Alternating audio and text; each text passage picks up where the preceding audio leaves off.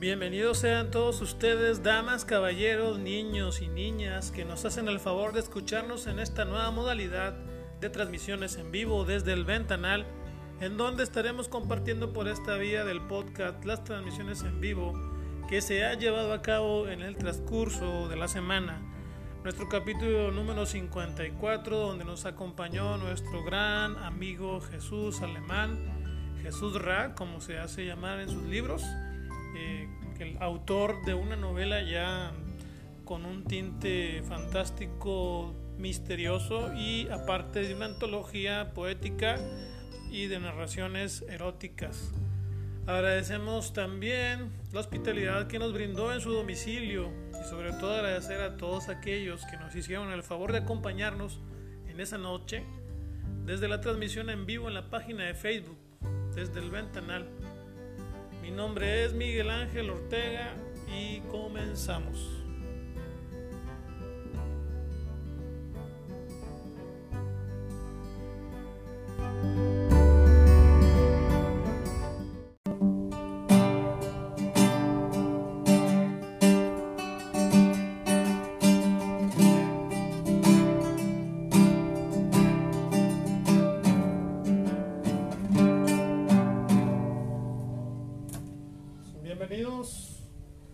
Bienvenidos todos ustedes. Mi nombre es Miguel Ángel Ortega y estamos aquí en una transmisión en vivo, en la transmisión número 53, si mi memoria no me falla, con nuestro queridísimo amigo Jesús Alemán. Este, un fuerte aplauso para él, por favor. Bravo, bravo. Gracias, gracias, gracias. Gracias por la invitación. Sí, sí, sí. Bueno, ahorita tuvimos un detalle técnico. Obviamente, por las redes sociales no dejan de ser eh, aparatos electrónicos que a veces nos fallan, ¿verdad? Y pues ahí tuvimos el detallito, pero ya estamos aquí de regreso. Eh, ¿Cómo has estado? ¿Te puedo decir Chuy? Sí, sí. ¿Cómo te dicen Chuy, Jesús? Pues me dicen Chuy, Jesús, Richard, Ricky. Richard. Sí, como te sientes más a gusto Ah. Chuy. Bueno, mi estimado Chuy, este, gustazo estar aquí contigo. Eh, te voy a acercar un poquito más el micrófono. Primero. Eh, pues primero que nada, empezamos un poquito, así como que rapidito porque se me hizo tarde. Eh, me pescó ahí el, el tráfico. Vengo ya desde Guadalupe y sí me quedó un poquito eh, de distancia. Pero bueno, ya estamos aquí. Supimos que los, los rayados iban empatando, casi perdiendo. Y ahorita va a empezar el, el juego de Tigres, así que muy probablemente la gente que ve el fútbol pues no nos va a ver, ¿verdad? Porque están ocupados viendo sus partidos de la jornada 14. ¿verdad? ¿Cómo has estado, Chuy? ¿Qué me cuentas? Pues mira, he estado muy bien. Este, pues aquí ya recuperándome del COVID. Tuve COVID hace aproximadamente un mes. Sí, me pegó, sí, me pegó un poquito duro, pero pues ya, ya salimos y aquí estamos. Pues ahora sí, para lo que sigue, para darle para adelante y, y pues lo que lo más importante, no detenerse, seguir siempre. Oye, no, no bueno, creo que sí leí ahí este un estado tuyo en Facebook, pero no sé de qué te, te pegado fuerte. Sí, estuve, no terminé hospitalizado, pero sí me dejó tirado por la semana completa. O sea, sí me dejó noqueado. Pues lo más feo, que, bueno, lo que me pasó a mí fue el dolor del cuerpo, ese sí fue... Era Cañón. como, sí, fue como, era como hacer rutinas de ejercicio extenuantes todos los días. Así, hasta casi casi acalam- sentirse acalambrado. En serio. Pues estuvo cañón. Y que- bueno, perdona que te haga una pregunta este, indiscreta, pero ¿qué, qué edad tienes? Tengo 30 años. Ah, yo pensé que estabas muy chavo. Digo, te ves muy chavo. No, pero, pero ya te, ya te vacunaste, ¿no te vacunaste? ¿O no sí, te tocó me la dio, vacuna? lo, lo raro, me dio vacun ya estando vacunado ya con las dos dosis me dio. ¿En serio? Sí. A la madre. O sea, imagínate si te ha dado sin vacunas. No, pues yo creo que ya. Ya estuvieras en otro, plano terrenal. Fuera del plano terrenal. Oye, qué, qué mala onda, ¿eh? Digo, yo también, digo, yo soy rucón, pero. Y enfermo, y un chingo de enfermedades. Pero tú bien chavo, te pegó y como que te tumbó con las vacunas. Sí, estuvo, estuvo dramática la. Pues nomás fue una semana lo que me Ajá. pegó. Sí. Pero sí estuvo algo dramático eso. Fíjate que yo, bueno, en la familia, gracias a Dios, no, no nos ha pagado COVID a nadie. Pero, bueno, sí, a los, a los sobrinos, o sea, los hijos de mis hermanos, que son, bueno, un poco, un poco más chavos que tú, como 20, 18. Y sí les pegó también, o sea, pero a ellos así como si fuera una gripa, o sea, no, no tan fuerte como a ti que te tumbó una semana. O sea, nomás de paz. Sí, así como que, ah, traigo resfriado, traigo este un poco de fiebre. Dice, ah, no, pues es COVID y ya, vete a descansar 15 días. Pero, digo, no los tumbó realmente, o sea, No, pues está con ganas. Sí. Es lo. Se siente horrible, la verdad. sí. ¿Y, te, y luego este, estableces aquí con medicinas o cómo te la pasaste? Pues solamente como no tenía ningún síntoma grave. Fuerte, Fuerte, ajá. o sea. De De los preocupación. pulmones y todo Sí. eso. Solamente era paracetamol, ibuprofeno, este, salbutamol y no me acuerdo qué de, pues, es como un descongestionante esterimar para la, para la nariz. Ah, sí. ya, para, para limpiar las flemas, como quien dice. Bueno, la mucosidad, ¿no? Sí, para limpiar lo que es la nariz y ya fue todo. Ah, qué bueno. Digo, gracias a Dios que no, se, que no te pegó fuerte. Estuvo, sí, en- más que nada en la noche sí estaba así como que, pues estar ahí encerrado, porque estuve aquí mismo pero aislado de todos. Sí, Y de repente sí, era como que inevitable el encierro y el perro se te, como que se te iba a la cabeza, se empezó así como que, ah, sé, empezaste a, a maquinar muchos escenarios y era así medio, creo que eso fue lo peor de todo, o sea, no tanto la enfermedad, sino como que el estar débil y enclaustrado, hace como que ahí te, ahí te das cuenta de lo que dicen, o sea, tienen la... Una mente positiva ayuda mucho, porque si, si los primeros dos días sí fue así como que, "Oh", o sea, me aventé mil historias ahí y todo. O sea, todas, todas bien catastróficas, pero ya después como que agarré la onda y dije, no, quedo aquí pensando esas cosas, pues no va, no voy a llegar a ningún lado. pero te podías mover Fíjate que o, no, o estabas acostado todo el tiempo. estaba acostado, me paraba porque de plano, los primeros dos días me lo pasé acostado. O sea, así tirado, no me levantaba a comer, pero ya después dije, no, pues si me quedo acostado, quién sabe dónde vaya a terminar. Así con, con dolor del cuerpo y a veces hasta con temperatura, no, pues tengo que pararme, o tengo que, no sé, meterme de pérdida a ver series, a ver YouTube, a, A distraerte. sí, a sacarme de como que del estado este mental que tengo de que estoy enfermo, porque si no, no, voy a llegar a ningún lado. Sí. Y eso, y eso así, o sea, daban las. prácticamente. daban las 6 de la mañana. Si me iba el sueño y así todo dolorido. Ponía Netflix, ponía YouTube, me ponía a leer, este, me ponía a hacer cosas de la escuela y cosas así, porque sí dije. Y aunque lo estudié así, todo dolorido. Y que no me puedo quedar acostado porque donde me donde decide quedarme acostado, pues yo, yo creo que ya, ya no me voy a levantar o, o esta cosa va a complicar. Sí. Y pues no sé si, si, si sea si eso de que la actitud positiva soluciona muchas cosas, pero yo estoy seguro que bueno, que al menos en mi caso sí me sí me ayudó a, a no sentirme tan mal, porque a partir de que me empecé a poner de pie y a ponerme así activo, aunque fuera estar encerrado en la calle ahí en el cuarto, sí sentí así como que un cambio bien. De los primeros dos días, que era ya no quiero, ya me quiero morir porque se siente horrible. A, a, bueno, ya, ya estoy más tranquilo y ya, ya me siento más aliviado. Porque sí, yo sí lo, los primeros dos días sí estuvieron, Fuertes. sí estuvieron fuertes. Y lo, lo peor del caso es que estuvo bien, estuvo muy dramático porque me acuerdo que ese día fue al trabajar y estuve trabajando normal, o sea, estuvimos platicando, jugando, o sea, todo bien. Y dieron a las como 8 o 9 de la noche y fue como si me hubieran dado un cachetadón, o sea, un golpe así fuerte, Sí. porque estaba así bien con, así con todo y de repente, ¡pah! o sea, así de un momento a otro me, pues, me sentí así como que cansado, así todo pesado. Y, y ese primer día sí me dio mucha, mucha temperatura. Pasando? Y como trabajo en una farmacia dije, no, pues ahí te agarro unos medicamentos de aquí ya. Este, agarré, creo que un paracetamol, no, pues me- se me pasa. Y toda la madrugada no se me pasó. Y en la madrugada, en la mañana salí a las 7 de la mañana, me sentía, en vez de sentirme mejor con las Ujú. Con medicamento. con el medicamento me sentía peor. Y dije, ah, este, ya, ya fue cuando dije, este peor no está bien. Y no, pues me fui a consultar. Y así como consulté, dije, no, es que estaba ayer bien y de repente me sentí mal.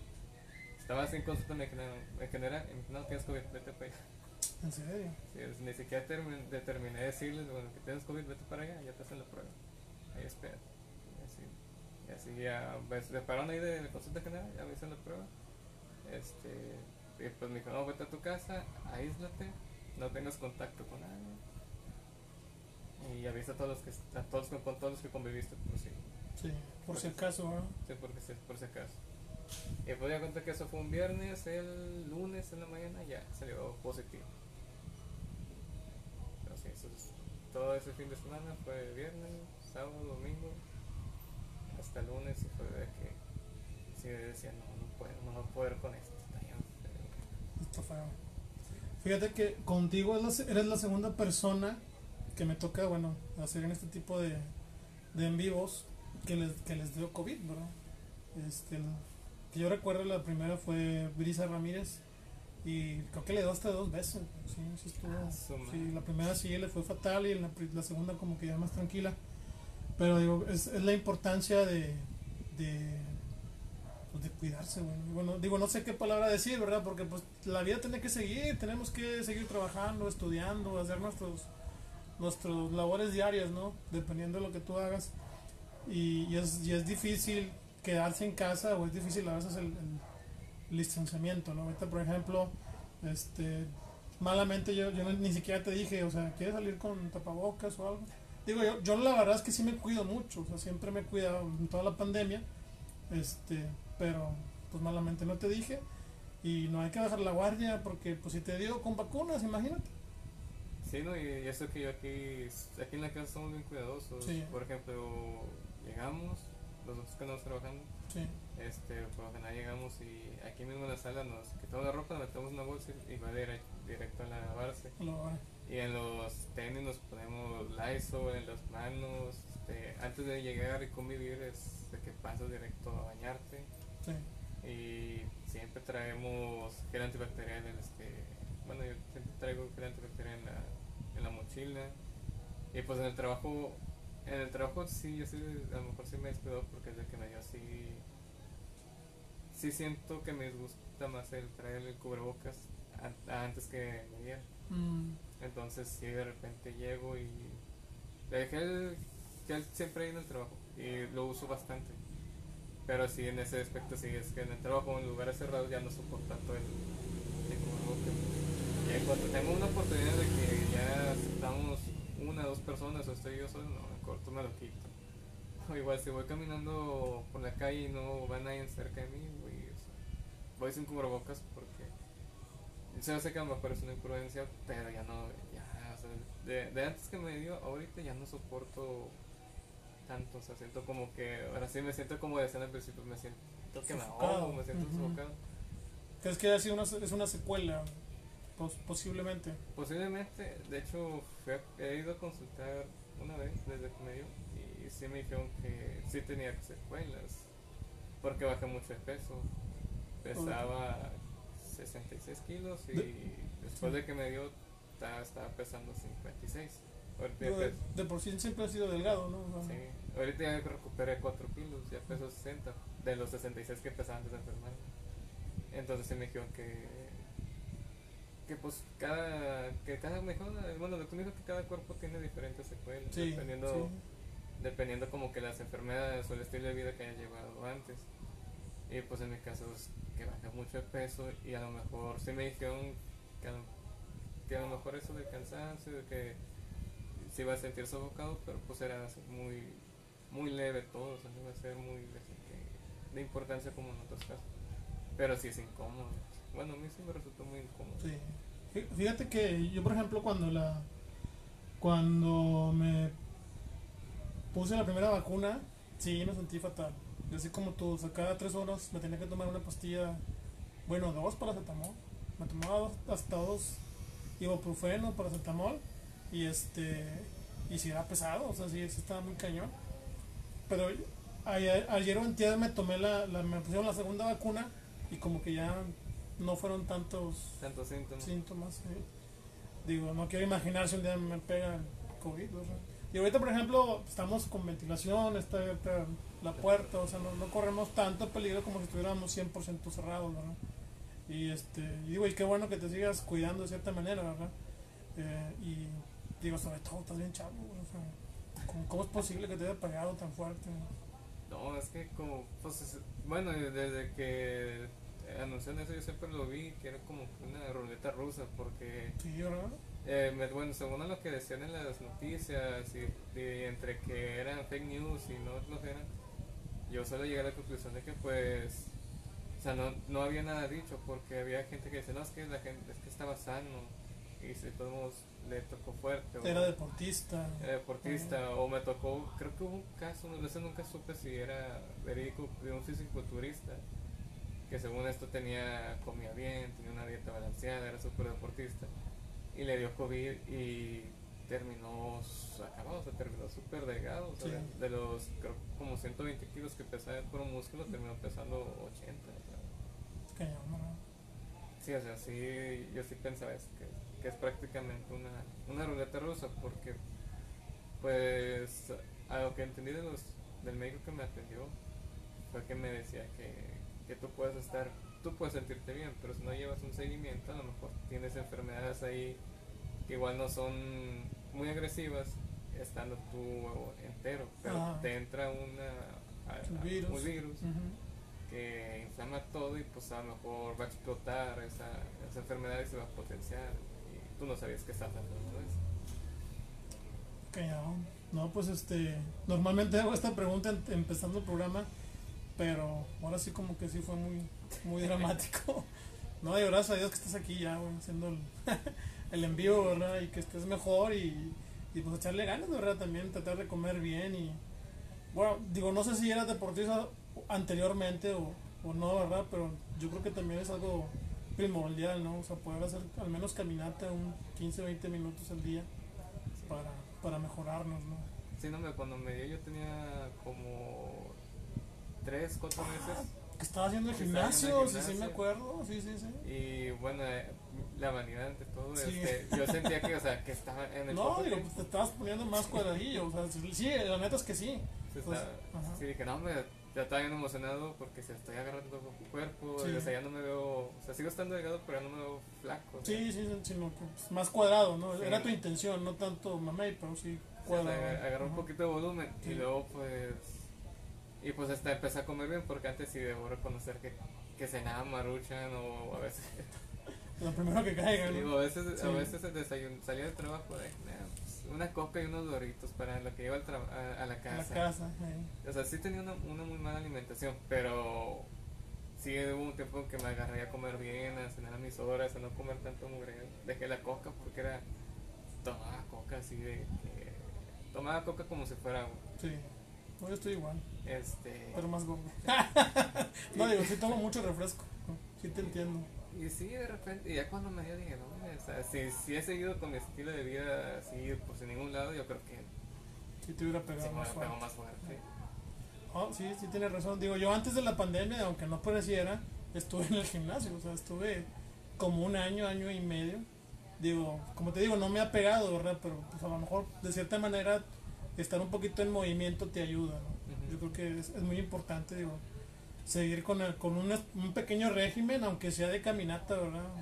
O, levantar una que otra pesa, pero, pero sí, no, no, no caer tan directo en el sedentarismo, ¿no? O sea, el estar sentado, digo, con virus o sin virus es, es la muerte, ¿no? Sí, es fatal, es fatal.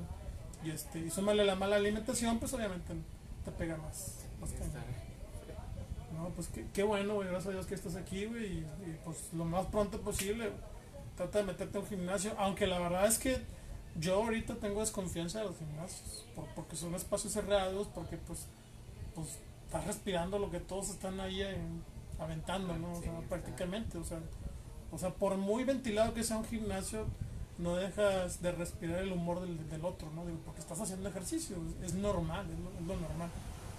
Por eso desconfío mucho ahorita en este momento meterme a un gimnasio, a lo mejor ya, no sé, pasando más tiempo que que realmente se plane la curva de la pandemia, pues a lo mejor sí ya pensar, pero ahorita pues correr, caminar, digo, es lo mejor que puedes hacer. Sí, bueno, yo ahorita no porque empezó a hacer, frío, pero sí, tenía había agarrado costumbre. Yo trabajo en allá, creo que se llama Jardines de Nahua, eh, allá Diego Dios de Berlanga. Ya, sí. Este va a sonar bien dramático, pero si por lo menos de los, de los seis días que iba al trabajo, tres me venía caminando de- desde allá hasta acá. Manches. Sí, porque decía, pues tengo que agarrar Condición. condición y tengo que estar por lo mismo. O sea, yo, estoy, yo a lo mejor pienso que me enfermé o me contagié en el gimnasio. Probablemente. Entonces, por eso ya no quiero volver a retomar. Ya no quiero, ¿cómo dices? Volver a ir Sí. hasta que se aplane. Digo, no es una mala publicidad para los gimnasios, ¿verdad? Pero sí hay que tener cuidado. Sí, sobre todo si tienes, si, si uno va al gimnasio, tiene que, tienes que tener bien, ser muy cuidadoso, porque, pues como dices, está, es un lugar cerrado de Es un lugar completamente cerrado. O sea. Digo, pues sí, o sea, no, volvemos a lo mismo. No es que le queramos dar una mala publicidad, pero sí hay que tener mucho cuidado. Obviamente, tratar de ir en horarios que no son pico, que es bien cañón si estás trabajando, ¿verdad?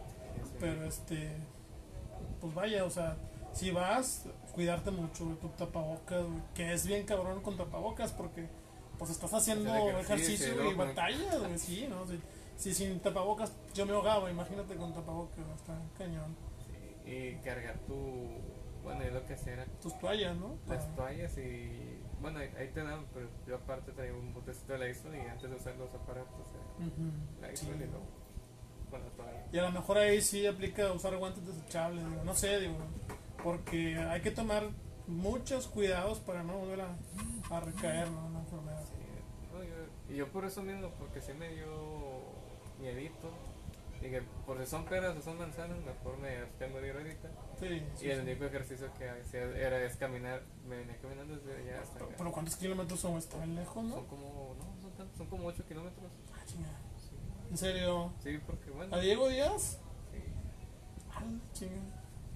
O sea, sí llegaba aquí bien bofo, llegaba, salía a las 7, llegó aquí como a las 9, 9 y media. Este, porque me vengo caminando al paso. Es un chorro. Pero sí, ese tengo que. Sí, hay que hacer ejercicio. Tengo que moverme, o sea, porque llego a mi casa, dice, y llego, llego cansado y lo, lo único que hago es llegar, por X o por Y, nomás almuerzo Y me duermo. Sí. Dice, en las tardes igual como, este, hago, me pongo a hacer cosas de la escuela y me voy al trabajo, o sea, ya no tengo tiempo, o sea, es- eh, tiene que ser forzosamente en la mañana. ¿Y qué estudias, mi estimado? Eh, criminalística. Ah, mira, qué interesante. Sí, Ahorita que hablábamos de los cuentos de acá de Oscuros Mundos. sí, están muy buenos. Si tienen oportunidad, busquen el. Sí, busquen ahí el post de, de- bueno, el podcast de acá mi compadre este Abraham García es Oscuros Mundos y este pues deberías hacer una historia. Le voy a decir a Abraham que te invite, güey, tú que tienes así un poquito de temáticas que te gustan, ¿no? Y que tienes facilidad para escribir. De hecho, tu libro trata de qué? Mira, ahorita bueno, lo, lo voy a enseñar. Sí, échale, échale. Se llama Kaelum, ya tiene, salió en el 2019 con ayuda de Selene. Ah, cómo no, este, Mira, el libro, Leal se, se pide. Selene Lea, Sí. este, el libro es un, pues, es una mezclanza de, de, de las historias que me gustan. Porque soy muy fan de, de, de los libros policíacos. Ya, sí, sí. Y a la vez soy muy fan de lo que son los libros de H.P. Lovecraft, Ah, o sea, de los primigenios y todo eso. Nunca lo he leído, pero sí he escuchado mucho. Y me encantan también lo que son los. Eso, bueno, desde antes de que se pusiera de moda, todo eso de los multiversos, de las realidades alternas, ya, todo eso. Entonces, este Kaelu, este, traté de encajar esas tres. Se pronuncia. Kaelu, Kelum. esas tres. His- Tres tipos de historia en una. En Novela. una sola, en una novela. Es novela, ¿verdad? Sí. Este, y aquí se trata de una, detec- de una detective que es contratada para encontrar un edificio. El contexto del, del mundo es un mundo posguerra. O sea, hay un. Se doy a entender que hubo una guerra que se están acomodando pues todos los poderes, toda la sociedad en general. Entonces hay muchas ruinas, hay un caos, no hay gobiernos. Los gobiernos que están son pues son meramente del pueblo, son gente que, que tiene poder, que se pudo alzar el poder en un lugar y, y se estableció. Este, entonces, este, hay un, yo doy a entender que hay una- un poder así este, general, como que un imperio que trata de mantener o de meter en orden a la ciudad donde se desarrolla todo, todo el caos. Y, es, y contratan a esta, se llama Samara, Samara. la protagonista se llama Samara. Se la contratan para buscar un edificio en ruinas. Entonces ella se pone a, se pone a buscar el edificio este, de- con, con archivos, de fotos, y en su búsqueda se topa con otra, con una chica que le pide ayuda y ella, por su sentido humanitario es por la ayuda. Y a partir de ahí ya se desarrolla toda la historia. Eso es en, eso es en la, se puede decir que es la parte policíaca que de los libros que a mí me gustan. Vamos a hacer una pausita así pequeñita, nada más para acom- te voy a acomodar el micrófono, porque me estás muy lejos. Y ahí está, a ver si no te molesta mucho. Y bueno, antes de que nos sigas platicando de tu, de tu novela, este, me gustaría saber qué fue lo que te motivó para escribir, o sea, qué, qué, cómo nació, desde cuándo empiezas, empezaste a escribir. Y pues bueno, todos tenemos un algo por el cual escribimos, ¿verdad? Platícanos más o menos cómo está en, en- Bueno, en tu yo caso empecé- desarrollado la literatura. Que yo recuerdo empecé a escribir desde más o menos desde la secundaria. secundaria. Este, La idea mía de escribir no era ser novelista escribir cuentos, historia. Yo quería este, aprender a tocar la guitarra y escribir canciones, es- Ah, este, como o sea, letras estilo Los Doors o algunas de Led Zeppelin o, Rockeronas. sí, o letras así medias, digamos así, misteriosas como, las, como algunas letras de Interpol. Mm, O sea, ese tipo de... de- Nada de reggaetón. No, nada de reggaetón. Nada es broma, es broma. No, no, no. Nada te creas. Imagínate, si- respeto para que le gusta Si, hubiera, reggaetón. si, quisieras, si hubieras escrito reggaetón, yo creo que es- hubiese sido el Bad Bunny del 2000. Adelantado a su tiempo. sí. No, no es cierto. Saludo a la gente que le, que le gusta y ama el reggaetón. Este, eso fue mis primeros pasos. es- Sí. Intentar escribir canciones. De hecho, en un Facebook escribía canciones, pero no, no, no salía métrica.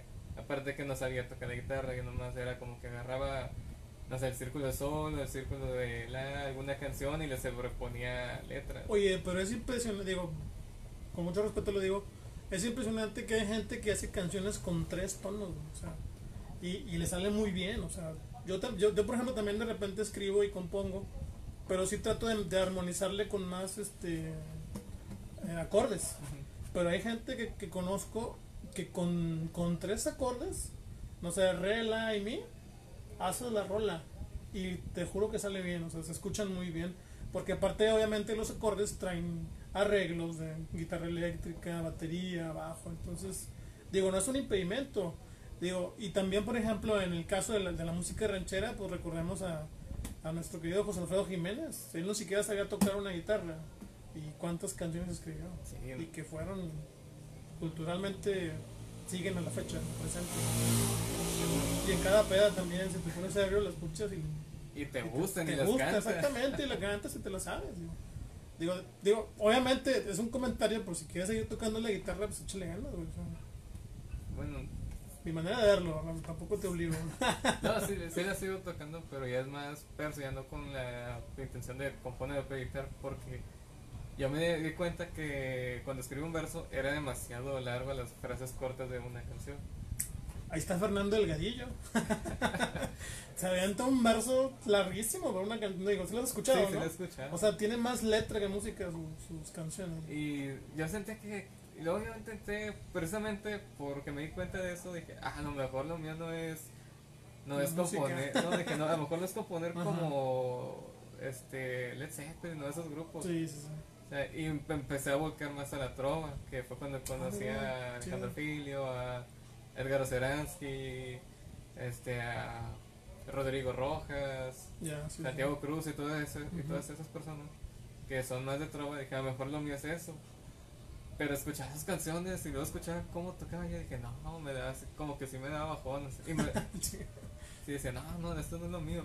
Siguen, sentía que mis versos de las canciones eran demasiado largos para una canción. O sea, sentía de que con un solo acorde, o sea, no, sentía como que no daba, o sea, la verdad no sé componer, pues sí, decía, con un solo acorde necesito estar así como que, este, hacer, pararme mucho en un solo acorde y siento que se empieza a escuchar muy monótono, o sea, muy, muy simplona y no me gustaba.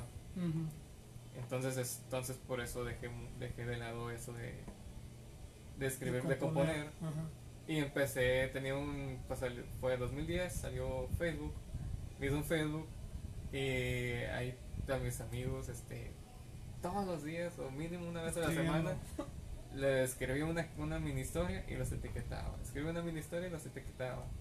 Y así fue como por, yo creo que fue como por 3, 4 años, de que todo con errores de ortografía así bien horribles y todo, pero ahí están mis historias, así bien, bien puntual. Y luego pues lo dejé, o sea, así simplemente como que no, pues, empecé a trabajar, a, a dedicarme a otras cosas y fue como que medio me cayó el 20 de que pues ya no soy un chavo, o sea, ya no soy un morro, este, tengo que hacer, o sea, dedicarme pues a lo que lo decía, pues, o sea, tengo que sacar dinero, si no, ¿cómo, cómo vivo? Sí, sí, sí. Y descuidé mucho eso de, de la escritura. Pero a la par que lo descuidé, y empecé a leer, porque ah, cuando empecé a escribir, pues no leía mucho. Entonces leía en el camión, empecé a leer.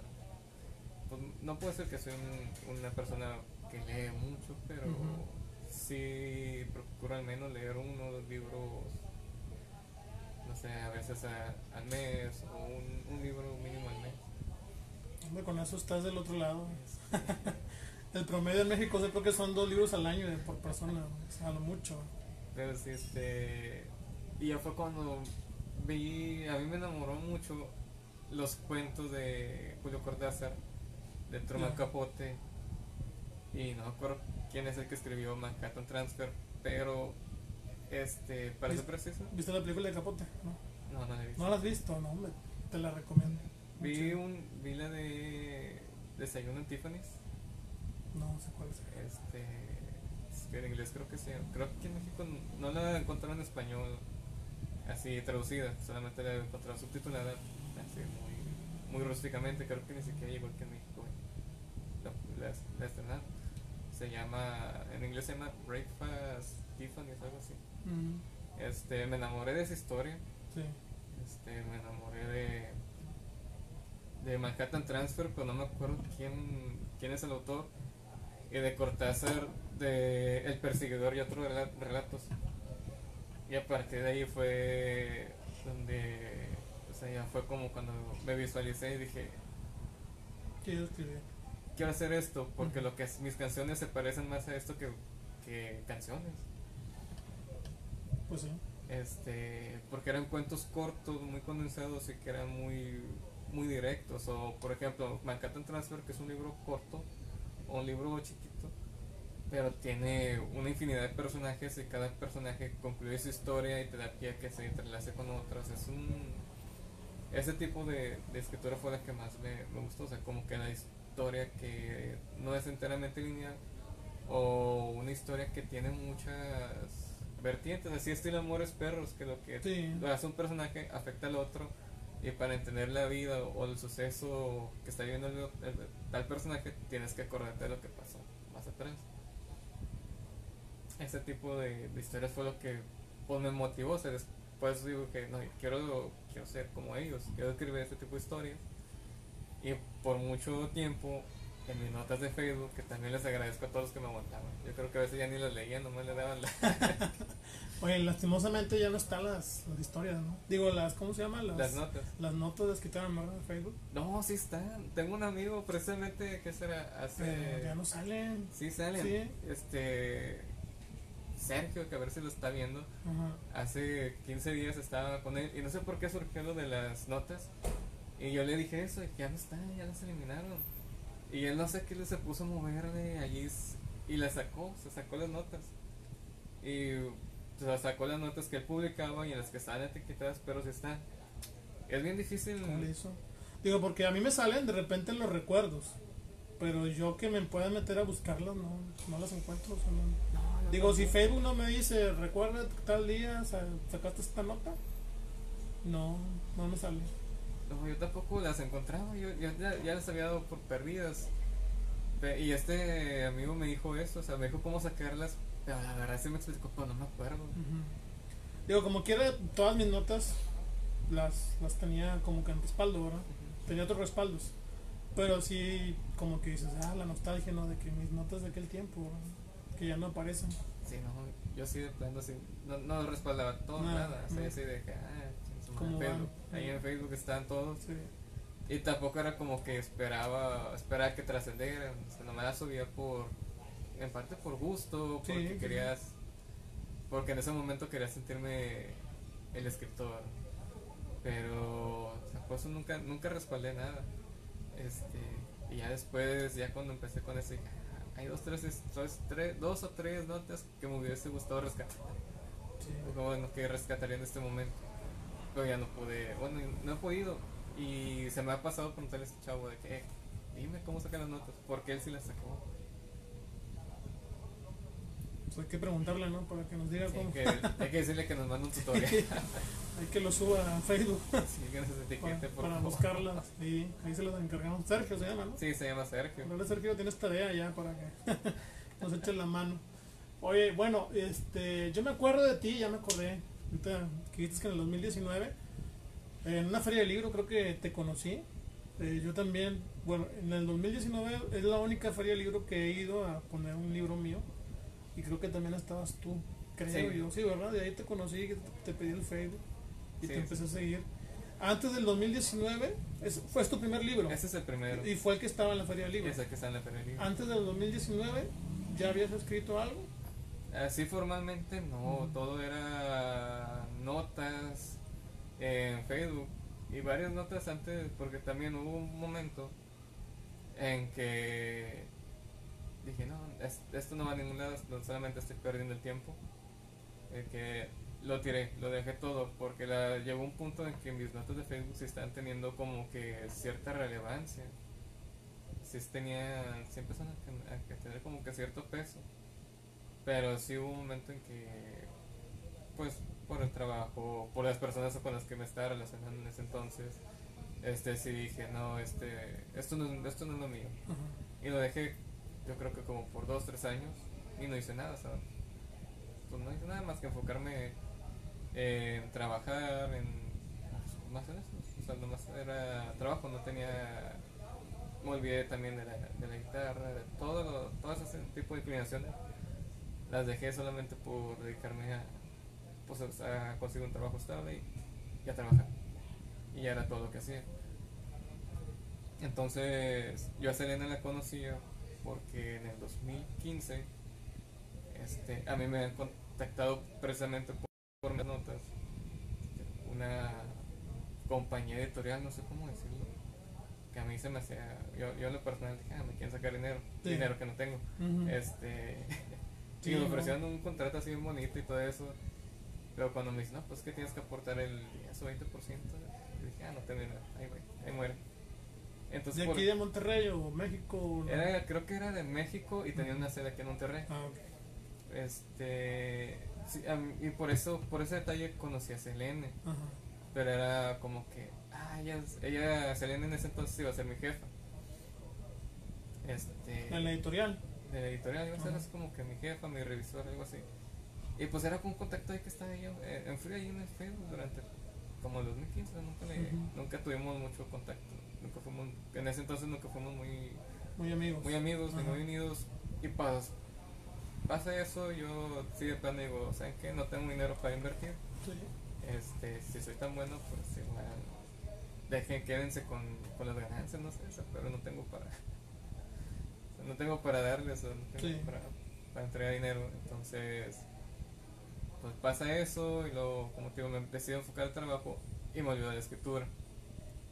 En el 2019, no, en el 2018, este pasa que tengo un problema, un problemita en el trabajo.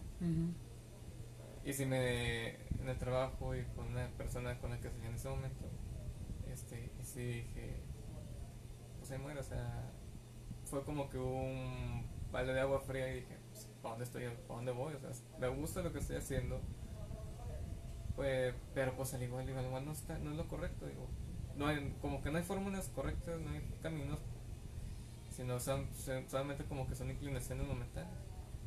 Y, y entonces, pues más o menos me iba bien el trabajo. Porque no, pues ahora sí tengo para pues para invertir. en- Invertir. Invertir.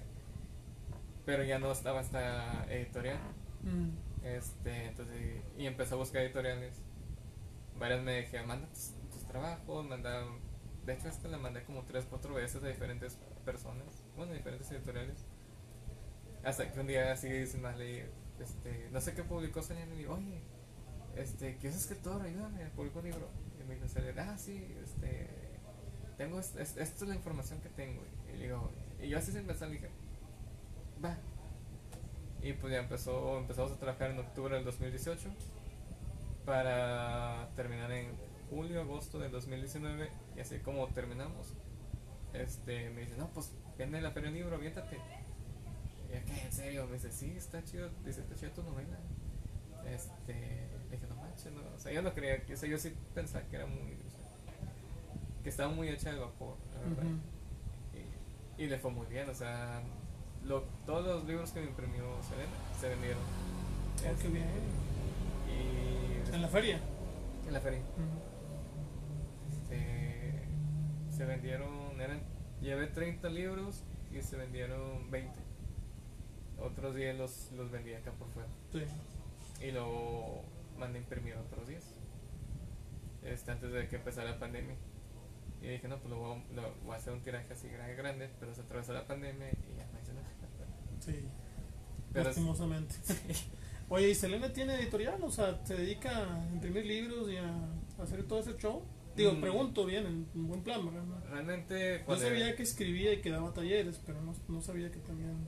realmente creo que mm, yo, yo, este, a lo mejor si está viendo esto, pues que me disculpe, pero yo estoy seguro que no hacía eso. O sea, No, sí- digo, nada más por curiosidad, porque... No, pues que yo también ve- veía constantemente en sus redes que publicaba talleres, y que tenían libros, pero yo a lo mejor yo sí siento como que no, no se dedicaba a editar libros. A la pues. edición, Sí. ajá. Entonces como que yo le dije y me vio muy entusiasmado Te echó la mano. y me echó la mano. Qué bueno. Que eso es lo Excelente, que ¿no? Sí. sí le agradezco bastante porque Sí. ya tenía algo. Es que fí- fíjate sacando. que, digo, yo he notado, obviamente es diferente en cada persona, pero en este mundo de la literatura, el que te echen la mano, el que crean en ti es primordial. Digo, es muy importante. Obviamente es importante creer en uno mismo, ¿verdad? Que, que la puede hacer, que, que son buenas historias, que tienes talento, pero también gente como Selena que te da el empujoncito es, es, es gente de oro, ¿no? Sí, no, Este- yo le valoro mucho eso porque doy cuenta que me, me, me ayuda con el libro, luego después me enseñó un taller de maquetación, este, me da un taller de maquetación y por ejemplo, pues mi redacción, los tips que me dio de redacción que sí eran, tenían varios errores, este, siento que los he corregido hasta hacer un, hasta, hasta tener un bagaje ya más, más robusto en cuanto a, a la expresión escrita. Que por ejemplo tengo un libro pero ese sí me da un poquito de pena promocionarlo se llama Cuarteles de Invierno. Ese es maquetado editado todo por mí. Y está en Google Play que son se podría, no son poemas porque no tienen no tienen métricas son más bien frasecitas de amor así, de amor y desamor Frases. son frases, sí. Está en el está en Google Play, se llama Cuarteles de Invierno y ese se podría decir que es con el que me gradué del taller que nos impartió a mí y a otros están saliendo.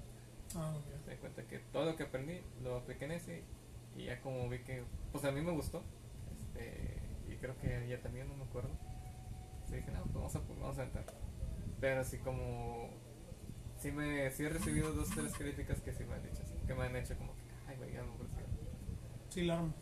No, o sea, es que sí, están, sí me desanimaron. Porque, Ah, es- desanimaron. Sí, desde respecto a ese libro. Sí. Porque me dicen, es que eso no son poemas, es que eso no, no, no es nada, es- o sea, no es nada. Y yo, pues, yo, yo, pues sí sé que no es nada, porque en el mismo libro pongo yo de que no son poemas, son frases antes de. ¿no?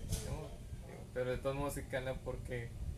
Y, o sea, que aunque no son no son poemas, traté de que, de que tuvieran una métrica similar a los. así como si fuera un verso pero si de entrada no son, o sea, no son ver, digo, no son rimas, es- simplemente son frases que intentan tener como que métricas, pero, pero así, o sea, porque hacer un poema así como tal tan difícil. Bueno, a mí Sí. se me ha hecho bien. Sí, no, digo, obviamente es- hacer un poema en forma tiene su chiste, ¿verdad? Tiene sus métricas, como tú bien lo dices. Y en el mundo literario ya de alto este, clima, pues sí va a ser mal visto lo que nosotros escribimos. No mal visto, sino como que eh, nos, la crítica va a ir directamente. Contra nosotros. Pero pues las críticas son también para crecer, ¿no? a final de cuentas. Hay que, hay que tomarlas como eso, como, como un escalón que hay que escalar para seguir avanzando. Pero no te debes desanimar, güey. A mi manera de ver, digo, muy personal. Al contrario, güey, échale ganas, güey. Y si te criticaron, qué bueno. Alguien se tomó la molestia de leer tu trabajo. ¿sí? O sea, la neta, para mí es importante recibir cualquier tipo de crítica porque para empezar le agradezco pues está tomando el, el tiempo de, de leerte, ¿no? No, sí, sí me. O sea, es que sí me agüita. No tanto en el hecho de que ah, está mal escrito, sino como que siento que, de- bueno, siento que necesito que mejorar, pero me siento frustrado porque ahorita pues no hay para, no, como que no hay para dónde hacerse por lo mismo de la pandemia. Es como que chingo, pues, estoy atrasando. Por si yo sentía que empecé muy tarde. Este, igual son ideas mías, mías, pero yo sentía que empecé muy tarde a esto en comparación de, de no sé, de, de Aurora o de esta Leslie o de muchos que conocí en la feria del libro que ya, o, o este, o el chavo que admiro mucho se llama Jaime Garza también, que tiene como seis libros y tiene cinco años menor que yo y de esos seis libros he leído dos y me encantaron. Este que, No, no lo conozco, se me quedó no lo conozco. ¿Fue Jaime Garza? Sí. Este. Me encanta, su- me encanta cómo, cómo escribe. Se la, este, creo que Abraham el que hacía los cómics, ese tipo. Ah, ya, sí. Sí, Cuervo. ¿eh? Sí, también Oscuro. Sí, ¿eh? él también me gusta mucho sí, cómo buenísimo. escribe. Y, ¿eh? y así de repente los volteé a ver y dije, no, pues te, voy a mi paso, pero es como que chido, o sea. Ahorita porque todo está cerrado, nadie me está dando cursos ni talleres, es como que ah, es frustrante no, Claro. no poder avanzar. Y intento hacerlo a mi ritmo o a mi paso, pero pues sí me siento así como que necesito, o sea, ya tengo lo, lo propio mío, que es la imaginación y la creatividad, pues necesito refinarlo, pulirlo con, con una guía ya más en específico. Claro, sí. Pero y eso es lo que me pega de las, de la- ahorita de las críticas, porque cuando escribí este en el 2019, hombre, sí me tuve una crítica bien, así bien pesada, que la pues así me la, la publiqué creo que en el Instagram, no me acuerdo dónde la publiqué. O sea, prácticamente decían que, que era una basura el libro y yo, eh, pero, pero ya me gasté tu dinero. O sea, digo, ya, ya lo leíste, o sea, ya, ya lo- ya. Ya, ya este, lograré el cometido. Sí, sí, o sea, sí fue así como que, ah, estuvo muy fea tu crítica, pero pues bueno, ya, ya, ya me compré unos tacos con tu dinero, o sea, ya, No, fíjate que, bueno, está mal que lo diga, pero digo, si nos vamos a, a los clásicos, Benedetti en su momento también fue muy criticado, porque tampoco tenía métricas, tampoco tenía ritmos de poesía, y pues todos lo conocemos a Mario Benedetti, ¿no? Eh, Jaime Sabines, él mismo decía, yo escribo en prosa, o sea, lo mío no es poesía como tal, yo ya me agarro la prosa porque para mí es más fácil identificarme. Entonces digo, pues si tenemos grandes escritores, en este caso Sabines mexicano, Benedetti uruguayo creo, este, pues digo, si ellos los criticaran, pues qué nos espera a nosotros. bueno, pues digo, la, la verdad, digo, respeto mucho a la gente que, que obviamente está más preparada que uno, que tienen hasta doctorados, pero a final de cuentas el arte, eh, pues es eso, ¿no? Es arte. Entonces nosotros tratamos de plasmar en, en letras un poco del arte que nosotros sentimos, ¿no? Que podemos dar hacia, hacia los demás, ¿verdad? Y, y si en este caso a lo mejor te pueden ayudar un poco económicamente, pues qué padre, ¿no? Sí, qué mejor. O sea, la neta, digo, no, no hay por qué desanimarnos de que si escribes feo. pues, para todos, güey, para todos hay, hay oferta. Hay sí, para todos hay público. O sea, yo, yo, yo me acordaba mucho, digo, y a lo mejor sí es cierto, pero decían, güey, a veces cantas bien gacho. En mis tiempos estaba este, que en paz descanses, si es que estás descansando en paz, este, vete ya, no me acuerdo cómo se llama, este, grupero, ah, se me fue el nombre. Ah, Valentín Elizalde. Y, este, y, y me daba, una amiga me decía, güey, si ese vato canta, ¿por qué tú no? O sea, si- si- si- la- el, el ejemplo es eso, de que siempre va a haber críticas para bien o para mal, pero también siempre va a haber una oferta y una demanda. Y va a haber gente que le va a gustar un chingo lo tuyo, y va a haber gente que no. Y pues se le agradece también, ¿no? Que no le guste, porque pues ya también ya lo leyó. ya te dio su punto de vista. Sí, como, dicen, no hay publicidad mala. Exactamente. A Bueno, final de cuentas es, es la publicidad. publicidad. Sí. Si no, ahí está como ejemplo nuestro gobernador Sí. actual electo, que le ayudó bastante.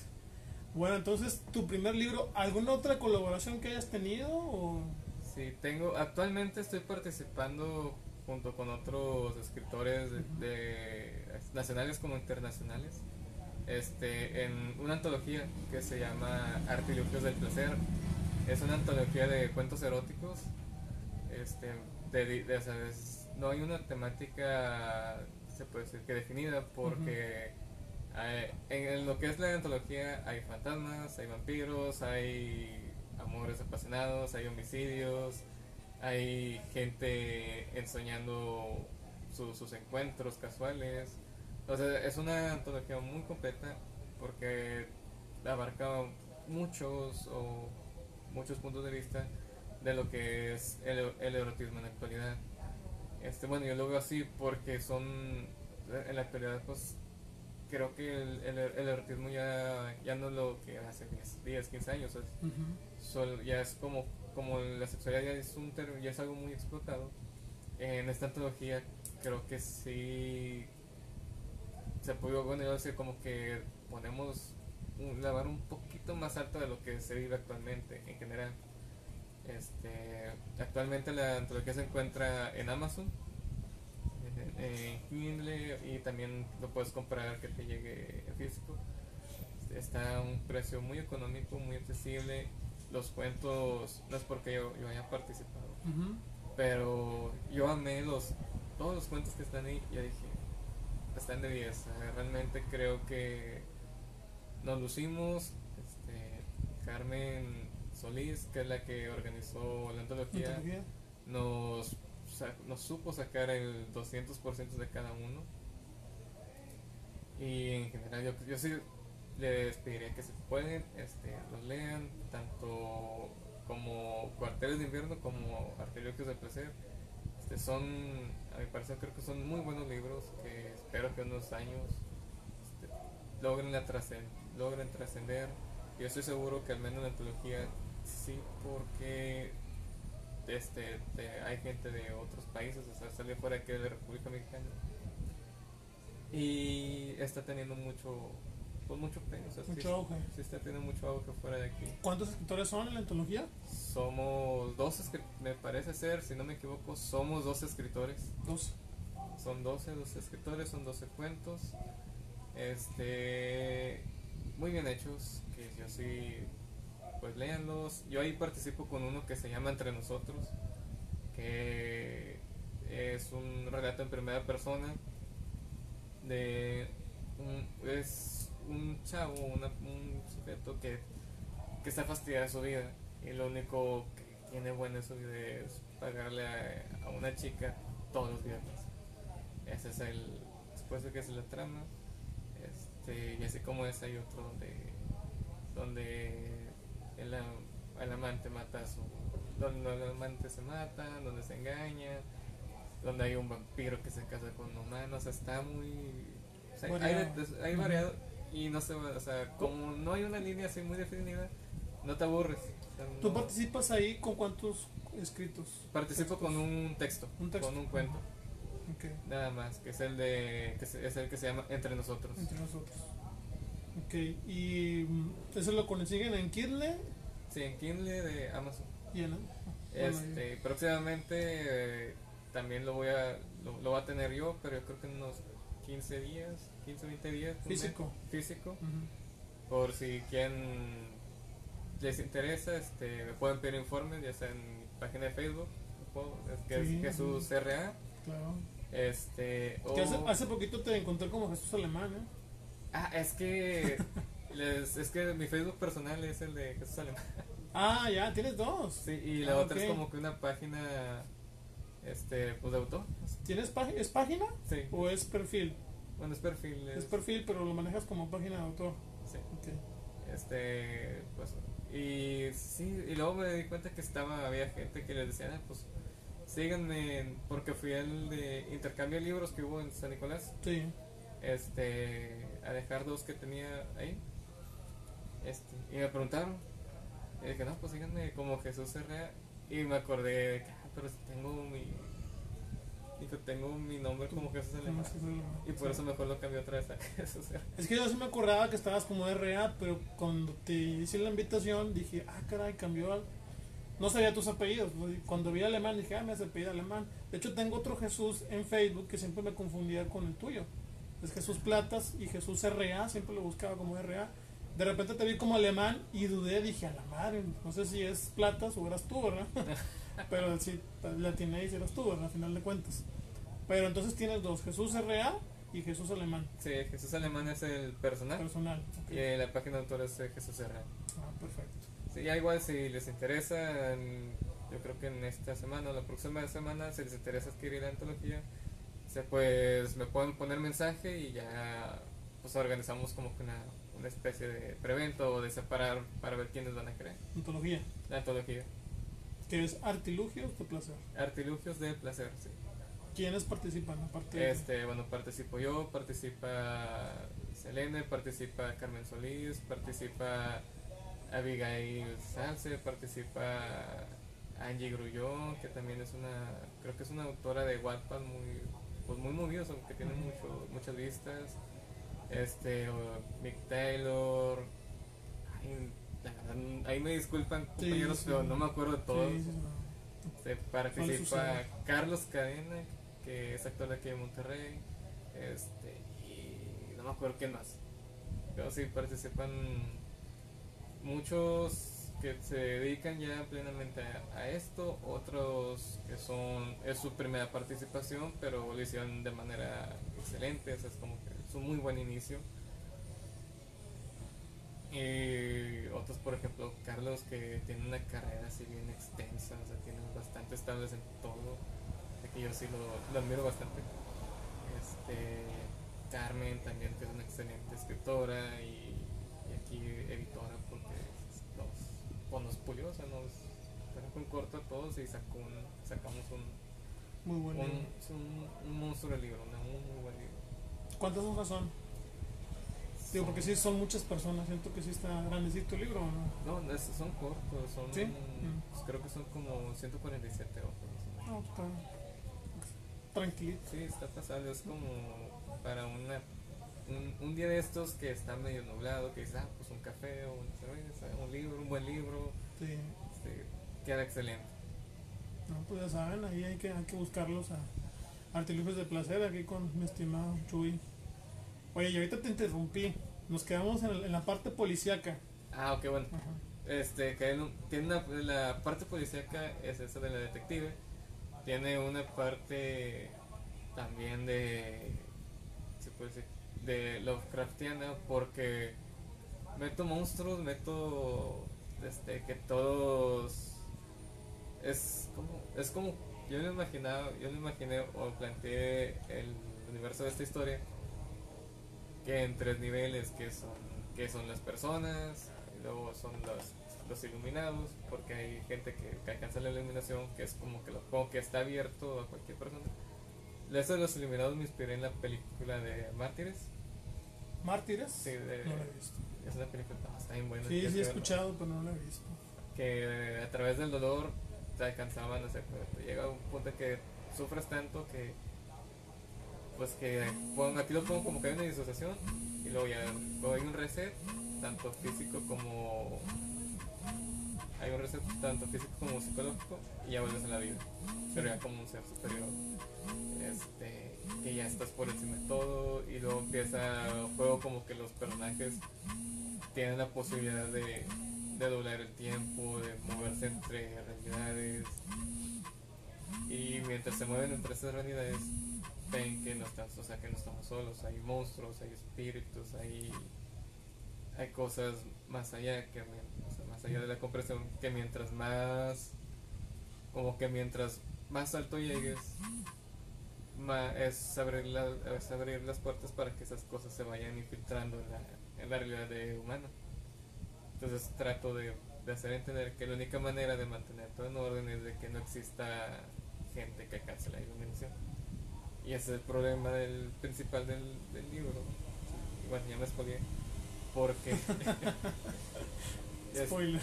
spoiler, porque la- los personajes principales este, de esa iluminación.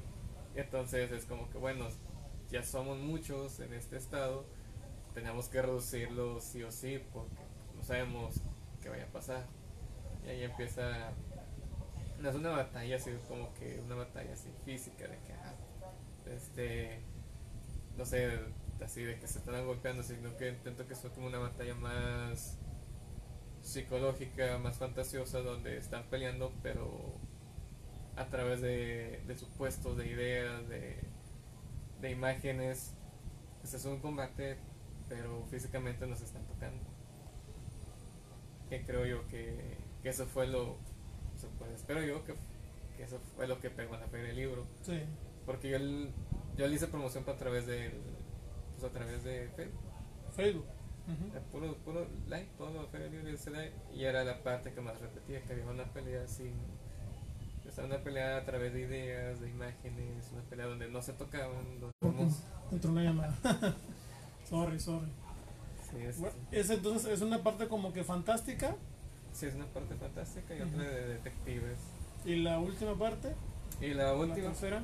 La tercera parte es lo que yo podría llamarle como que es una parte este, sacrílega o media, media fumadona porque lo, el personaje principal hace, hace un, un viaje espiritual a través de, ella misma donde, donde yo lo pongo, describo como que se da cuenta que el cielo, el infierno y la tierra vienen a es lo mismo, o sea, solamente que solamente que, que pongo ahí como que el dilema de los hormigas, o sea que las hormigas no se preocupan por nosotros nosotros nos, no nos preocupamos por los hormigas. es- pero al final de cuentas este es el cielo, el infierno y la tierra es la misma cosa, o sea, es la misma- el mismo mundo, solamente que es diferente perspectiva, la perspectiva que tus ojos alcanzan a ver. Entonces ahí trato de, de que al final el personaje este no convive con Dios porque pues, sí se me hizo ya es así que es, es demasiado pero sí se lo he sido ya entender que llega un punto un estado en el que no le pide nada y que cuando llega a ese punto ese estado se da cuenta que que no es la única persona que ha llegado a ese nivel y retoma las reglas de anteriores de que no puede haber gente así. Entonces ya cuando ve ese, llega a ese nivel, este, se da cuenta que lo mejor que puede hacer es dejar de existir. Y Toma conciencia. toma conciencia de, de todo. Y, Interesante. ¿Cómo si nos lees un fragmento de tu libro? Digo, no sé qué tan...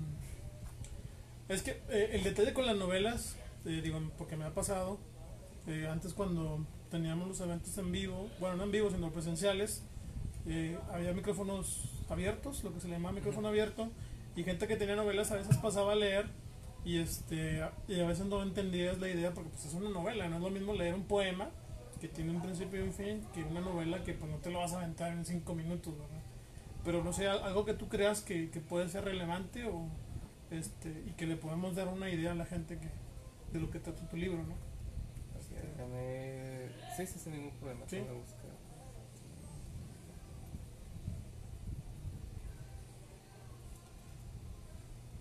Sí, porque a veces muchas a veces pasa de que pues es muy sencillo leer un poema, ¿verdad? En público hasta cierto punto, pero ya una novela ya es más complicado porque pues, una novela te implica personajes diferentes, ¿no? No es uno solo y diferentes historias también que se van entrelazando, como en el caso tuyo. Por ejemplo, este fragmento se llama Por favor no me olvides y es de la página 89 El cielo se pintaba de violeta, crepitando en él cientos de luces blancas. Las estrellas en la lejanía brillaban con una fuerza inusitada que jamás había visto desde que tenía memoria. La brisa era húmeda, un aroma a sal se mezclaba en ella.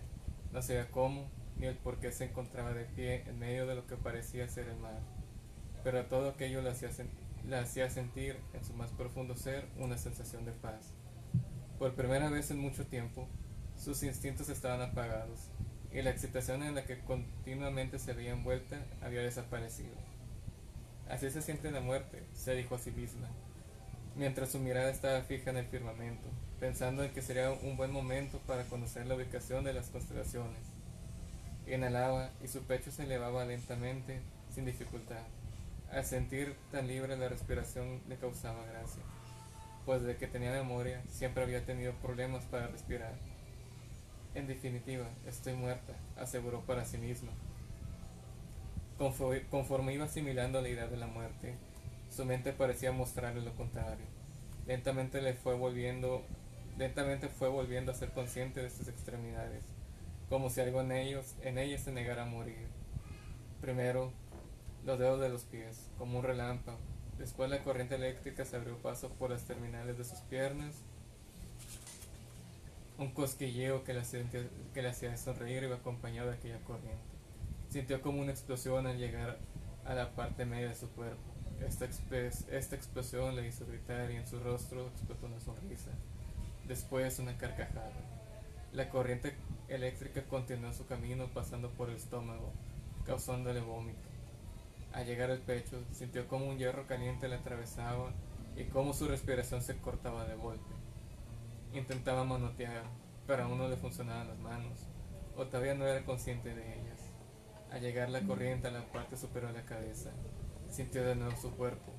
Apenas volvió a ser consciente de él, se giró rápidamente para aumentar solo jugos gástricos.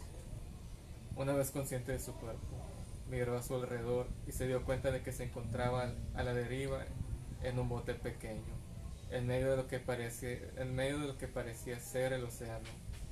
Su vista se perdía en la lejanía, en el horizonte donde se juntaba el cielo y el mar, por lo que se imaginó prisionera de una esfera de algún, llena de algún líquido. Observó su reflejo en el agua. Al fin pudo descubrirse por primera vez bella. La satisfacción de ver su rostro con facciones delicadas y marcadas le hacía sentirse estupenda. Sonreía al verse, perdón, sonreía al verse la comisura de sus labios extendida, para mostrar unos dientes pequeños levemente manchados, sus, sus ojos ligeramente rasgados y pequeños, su nariz igual de pequeña y respingada, su físico ya no era problema para ella, el cabello largo, rizado y rebelde crespo, le pareció la más hermosa de las caballeras jamás vista. Esa admiración por sí misma comenzó a verse, esa admiración por sí misma hizo que se comenzara a ver como alguien más y se volvió a llenar de miedos, a sentir que no era merecedora de tal belleza. Su mente se volvió a llenarse de dudas y temores. Fue entonces que se dio cuenta que iba vestida con una manta desgarrada de color gris, la cual solo tenía el agujero en la cabeza y el resto caía sin forma alrededor de su cuerpo. Avergonzada por ir casi desnuda, arrancó el trozo de tela y lo amarró a la cintura para crear así un vestido improvisado. Se sentó hecho novillo mientras iba recargada en la proa del barco, después de pensar mucho los pensamientos de su físico. Por alguna extraña razón recordó que el bote estaba en movimiento y que hasta ese momento ignoraba cómo es que se movía cómo es que se movía o hacia dónde se estaba dirigiendo. Dejó caer la cabeza hacia atrás para golpear el bote, pensando que de esta manera atraería, atraería las ideas de algún lugar de su cabeza que estuviese apagado todavía. Sintió como en aquella posición su cuerpo le pedía descansar, por lo que sin dudarlo cerró los ojos para lentamente irse al mundo de los sueños. Abrió los ojos de golpe pues el cuello entumecido, por la mala postura le trajo nuevamente al mundo. Respiraba tranquila y de manera agitada, pues quería desaparecer la sensación de entumecimiento de la base del cuello. Se puso de pie para desperezarse estirando los brazos por detrás de la espalda. Después se tocó los pies con la punta de los dedos. Una vez hecho esto, buscó con la mirada cómo era que el bote estaba estaba en movimiento e intentó ver si de donde se encontraba había tierra firme. Anduvo a gatas por el bote, intentando encontrar algo más que la manta que tenía encima. Para su sorpresa, no había nada más. recostada viendo hacia el cielo. Se preguntaba cómo fue que terminó en esta situación e intentó recordar, pero, pero no logró llenar su mente con alguna imagen previa a su despertar en aquel bote. Sentía como el bote se movía, el golpeteo del agua le hacía sentir que todo, era, todo eso era real. Respiraba compasadamente, mientras intentaba mantener los ojos cerrados. Escuchaba cómo su corazón estaba tranquilo, el ritmo compasado y sobre todo el latir que podía añadirle alguna letra para cantar y así llenar aquel vacío que aunque era evidente, se negaba a aceptar.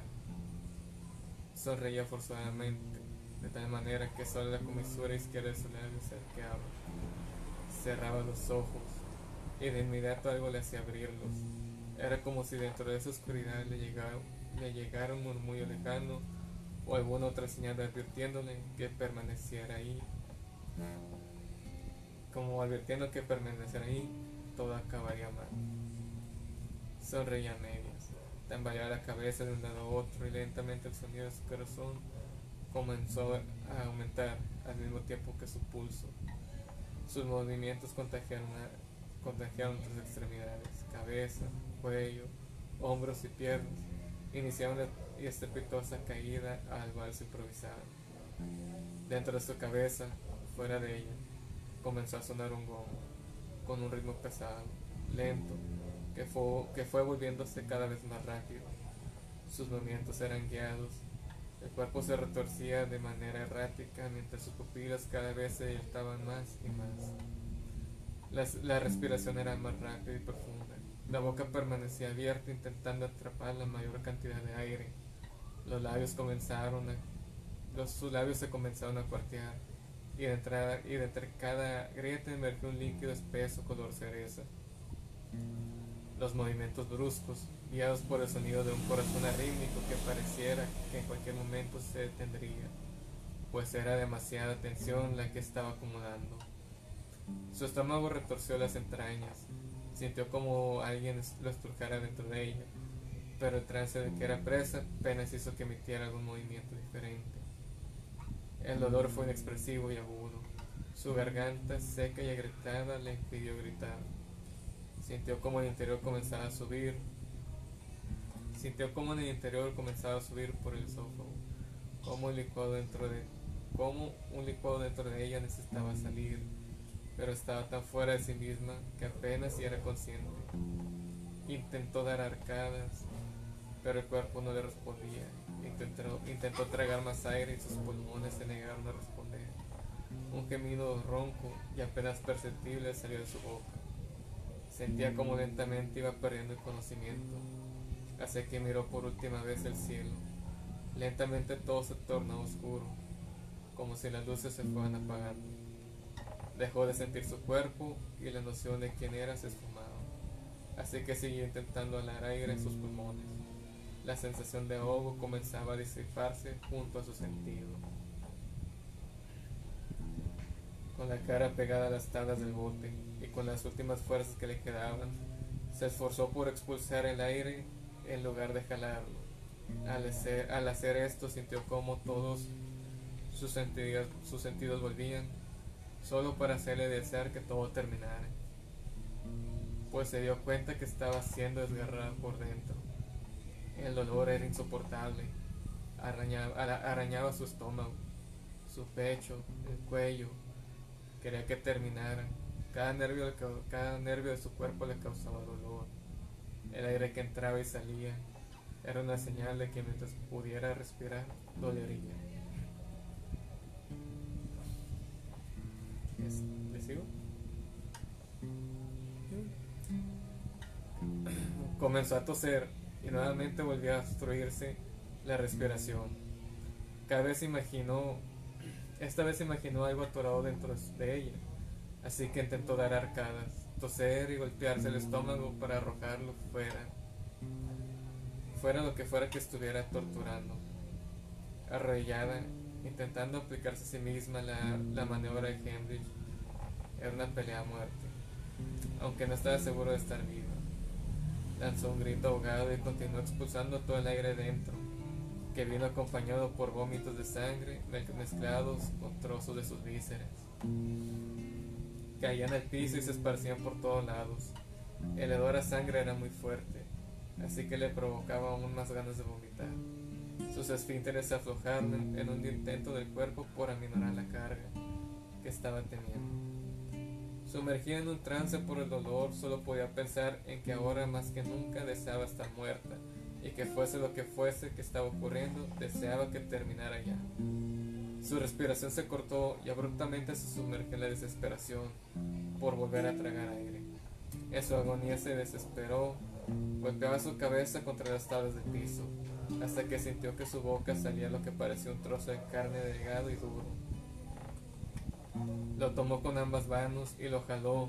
La sensación de ahogo y desesperación le hicieron víctima, por lo que debía hacer una acción cuidadosa. Se hizo, se hizo en un acto desesperado y lleno de, dolor.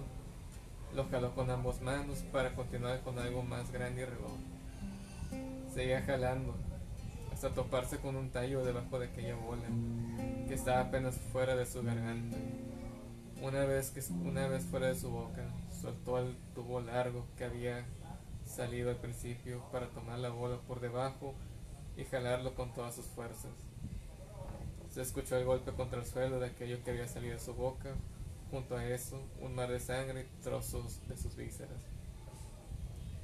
Hincado sobre su vómito y sangre, ya sin nada en su interior, se sintió de pronto más libre de lo que jamás había sido y apenas comenzaba a alegrarse de que todo estuviera regresando lentamente a la normalidad cuando, cuando sin querer dirigió la mirada a aquello que casi la mataba. Horrorizada, se dejó caer de espaldas para terminar sentada a la orilla del bote. Estaba temblando de miedo al ver que había expulsado. A ver que lo que había expulsado había crecido hasta formar lo que parecía el cadáver de una pequeña persona. Pero no de cualquiera, sino que eso que había en el suelo le recordaba fuertemente a ella cuando era niña. Samara, llena de temor, vio hacia el agua y de ella emergen burbujas acompañadas de una enorme mancha negra. Algo golpeó el bote y este fue hecho añicos al contacto. Vio cómo las tablas se rompían y cómo aquellas masas sanguinolentas que había expulsado se perdían entre las olas del agua que el golpe había generado.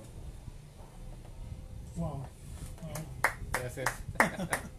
Oye, antes de empezar la transmisión, me hacías comentario de lo que yo había leído en Oscuro Mundo, güey. Se me hace que se queda corto con lo tuyo, güey. Está muy bueno, eh. Está muy bueno. Qué bárbaro. Este.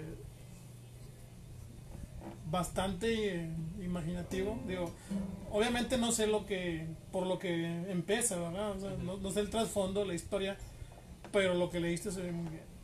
muchas gracias, muchas gracias. Muy bueno, lleno, no sé, se me dieron a la mente varias películas así de, de entre aliens, de entre el despertar del diablo. Digo, a lo mejor no tiene una referencia, ¿verdad? Pero al escucharte, porque no sé de lo que trata exactamente, este, un poquito mi imaginación voló.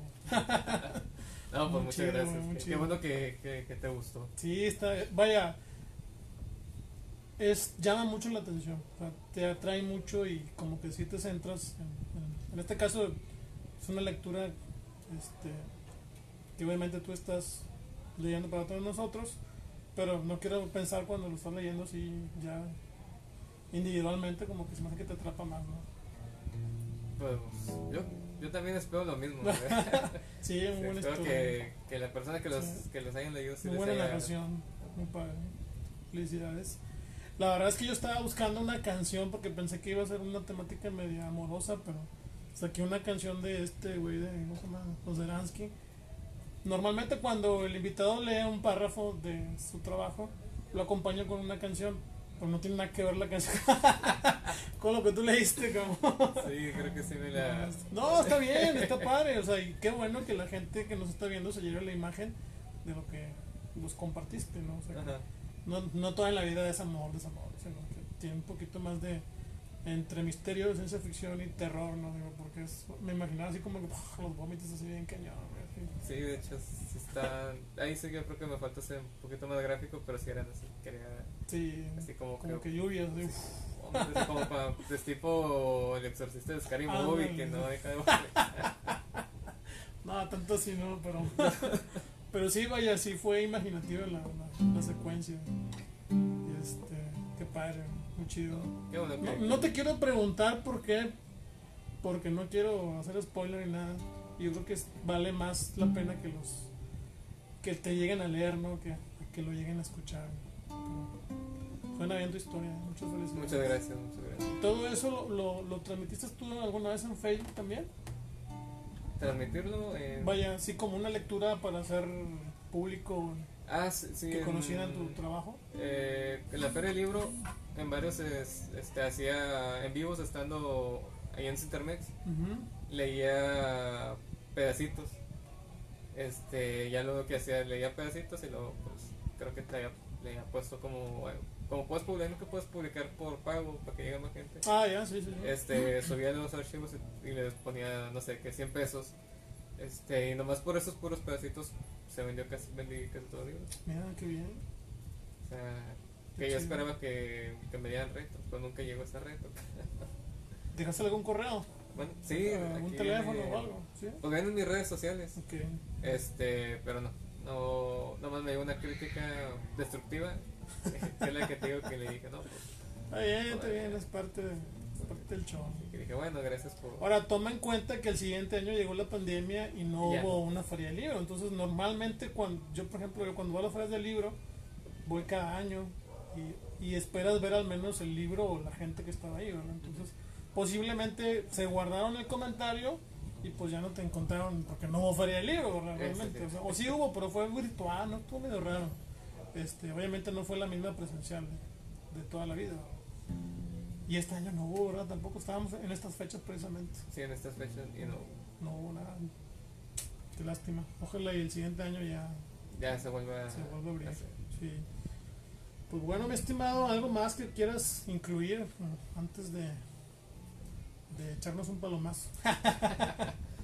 Pues, este, pues síganme. eh, recientemente, este, me quise poner a- en onda, Ajá. como todo buen chavorruco, y abrí una cuenta de, Ni me digas sí, que y abrí, y abrí una cuenta de TikTok, pero no, no hago, no bailo, no hago nada. no sino- bailas, güey. Sino que solamente leo, o sea, leo poemas, este, frases de libros, de todo. ¿Y con- cómo va la red? Pues no tienen muchos, los videos tienen muchas vistas, pero no tienen muchos me gusta. Es que es así siempre. Bueno, pienso yo. No tengo TikTok. No sé si lo voy a sacar. Pero creo que es más de, de estar viendo, ¿no? Es más visual, ¿no? Siento Sí. yo. Este, sí, o sea, es- pues, no sé, pues yo todo lo, lo subo ahí. Sí, sí, este, Pues ahí cada. Procuro que sea una vez, tres veces a la semana o al menos dos veces por semana. Este.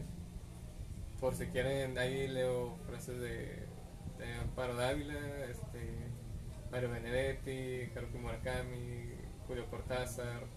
son fragmentos de, de libros que tengan como que un contexto un poquito motivacional. o, este, así. ¿Cómo te pueden encontrar en TikTok? Se llama Jesus RA. Jesus. Jesus RA. Lo mismo, igual en. es- si siguen en mi página de Facebook, ahí viene mi Instagram y, y mi Facebook. Bueno, mi Instagram y, y mi TikTok. No lo he visto. Este, pa- para que si me quieren seguir. ¿En Instagram cómo estás? No, no te sigo en Instagram. También estoy como ¿Jesús? Jesús RA. ¿Sí? ¿O si te sigo? No, ahora se me hace que no. No, creo que no. Te voy a buscar. También estoy como Jesús Herrera mismo. y pues en el TikTok no puedo porque ya están registrados. Ah, Y hay gente así, así que es, te ganaron. sí, es Jesús Herrera. Igual eh, ahí aparece, creo que aparece en mi Instagram también. Y en el Facebook también aparece. Pues hay todas las redes sociales para que me sigan. Snapchat, ¿no manejas? ¿Todavía existe el Snapchat? No sé. No sé, nunca lo sé. ¿Nunca lo usaste? No, yo sí, un- pero se me perdió la cuenta y ya no supe ni cómo acceder. No, y el Twitter, ¿no? Twitter es, también es Jesús RA, pero ahí nomás pongo. No, no me siguen en Twitter. ¿Por qué, güey? Es un diario también, ¿o qué? No, ese no es un diario, sino No. que ahí sí le... En algún momento dije, le quise pegar al comediante y si ahí sí puse muchos comentarios que ahorita ya me dan vergüenza. O porque llega a poner no, no, no, no son comentarios de que te digas homofóbicos o, Ah, o violentando así a la, a la mujer, pero sí son comentarios que Se pueden tomar mal se pueden tomar a en mal. esta época. Sí, como lo tengo como- también como desde 2010 y, Sí, no, cambiado mucho.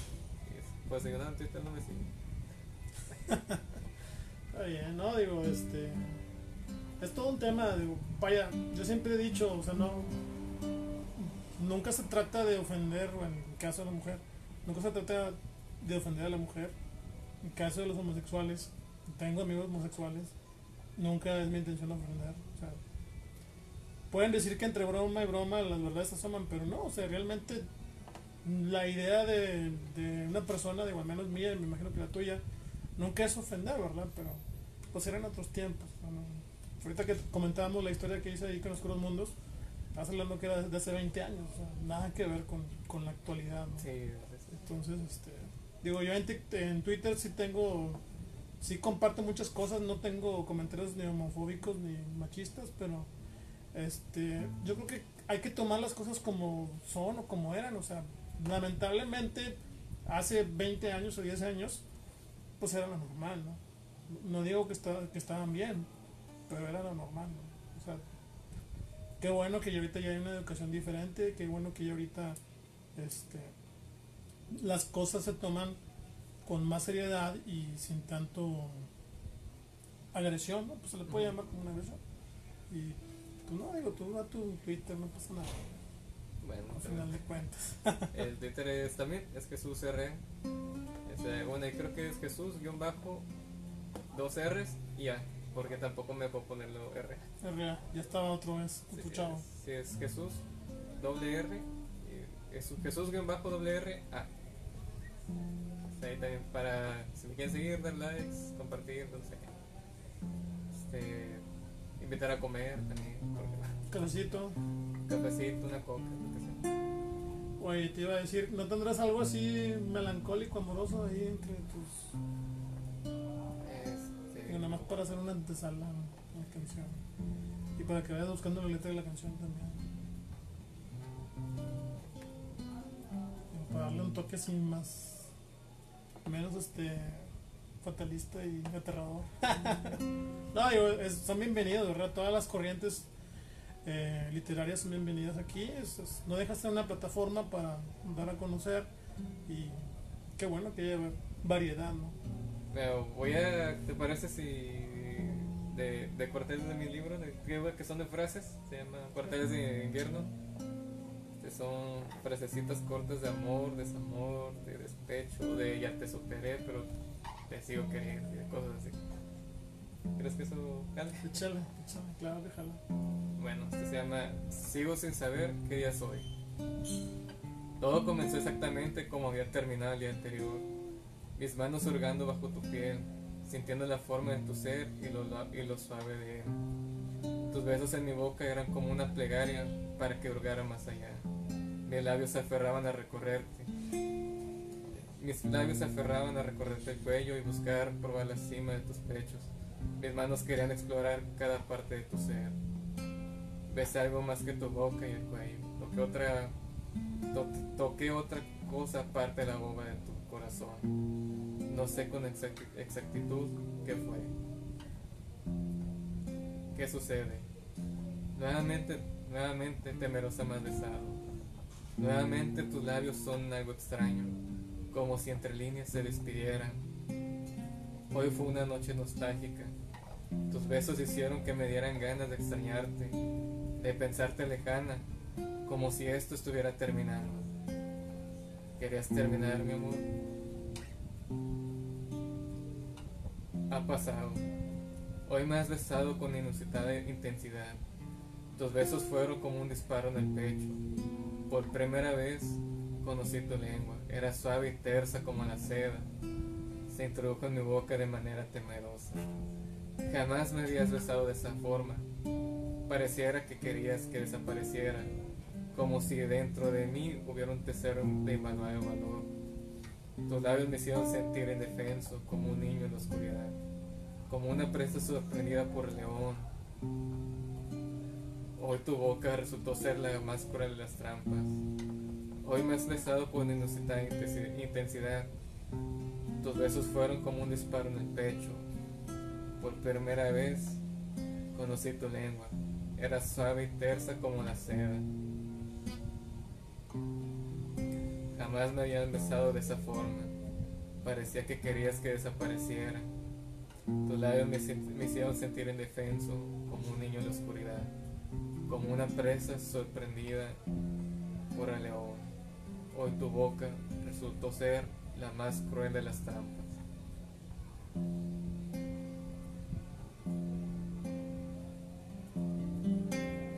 ¿Qué pasó? Hoy nuevamente ha pasado. Tus besos se me escaparon. Besabas a alguien más mientras hurgabas en mi boca. Me besabas como queriendo traer de algún sitio a alguien más. ¿Qué más da quien busques? Mientras sea yo el dueño de tus besos. ¿Qué más da que tus caricias busquen otro cuerpo mientras éstas estén sobre los mías? Te vas. Hoy decides marcharte. Lo sabías de antes de que me. Me di cuenta que no me besabas. Que tus labios eran un, que tus labios eran un adorno sobre mi boca. Quise abrazarte y tu pecho estaba distante. Tus ojos eran como cristales estrellados y en tu rostro se dibujaba una mueca que pretendía ser una sonrisa. Te vas y quisiera detenerte. Te vas y creo que, aunque te detuviste, una parte de mí siguió su camino.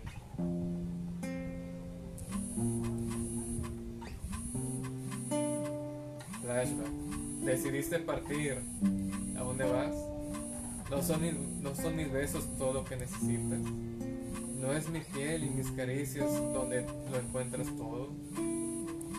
Una parte de mí ha muerto, pero la otra se aferra a ti. No quiero amarte, pero yo no puedo retroceder. Te amaré aunque signifique mi ruina.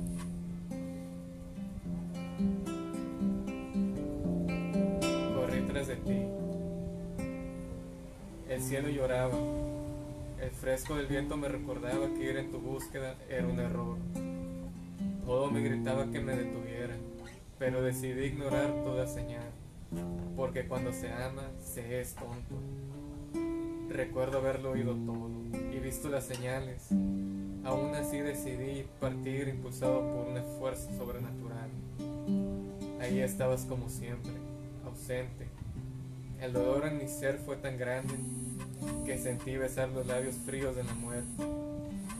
Tus, caricias y tu voz era de un cadáver que susurraba entre sueños. Y nuevamente yo, renuente, acepté quedarme para obligarte a quedarte. Creo que esa noche perdimos algo más que solo tiempo. Son tus ojos Qué belleza hay en la naturaleza, en la obra serena de Dios.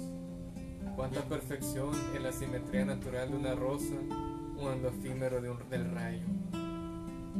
Pero yo soy, una, pero yo soy un amante, una alforja que viaja con caricias, besos y versos. Un ladrón que con palabras le roba el sentido a Dios y su creación. Soy algo más que un simple mortal y poco menos que una deidad. Soy quien, soy quien ama, soy quien a quien amar y quien te ama. Y por esta causa soy yo la perfección encarnada.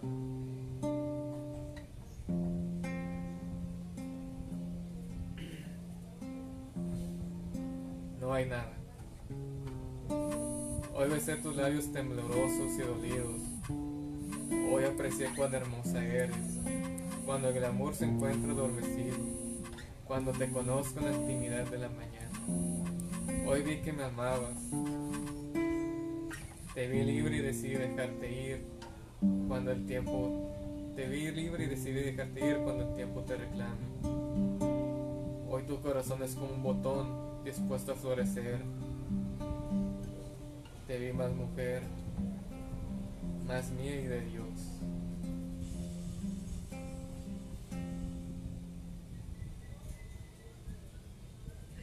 E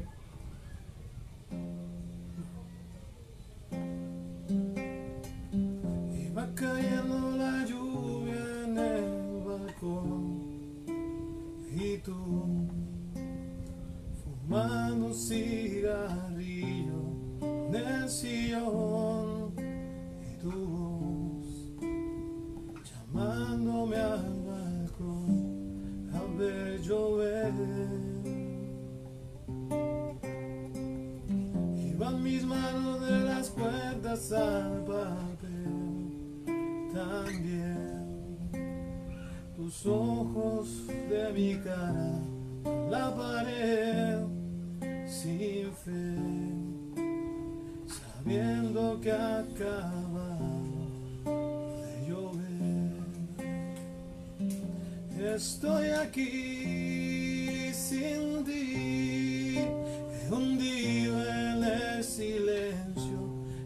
Estoy sin ti, aquí, deseando que regreses junto a mí.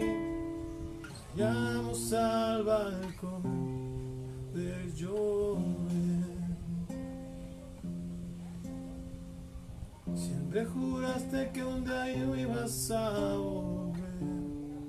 Porque juntos no había nada más que hacer. Después jalabas en el auto hasta las seis. Sigue cayendo la lluvia en el balcón y tú no estás con tu cigarro y yo tratando de escribir esta canción. Estoy aquí sin ti, hundido en el silencio. Estoy sin ti aquí, deseando que regreses junto a mí. Vayamos al balcón a ver llover.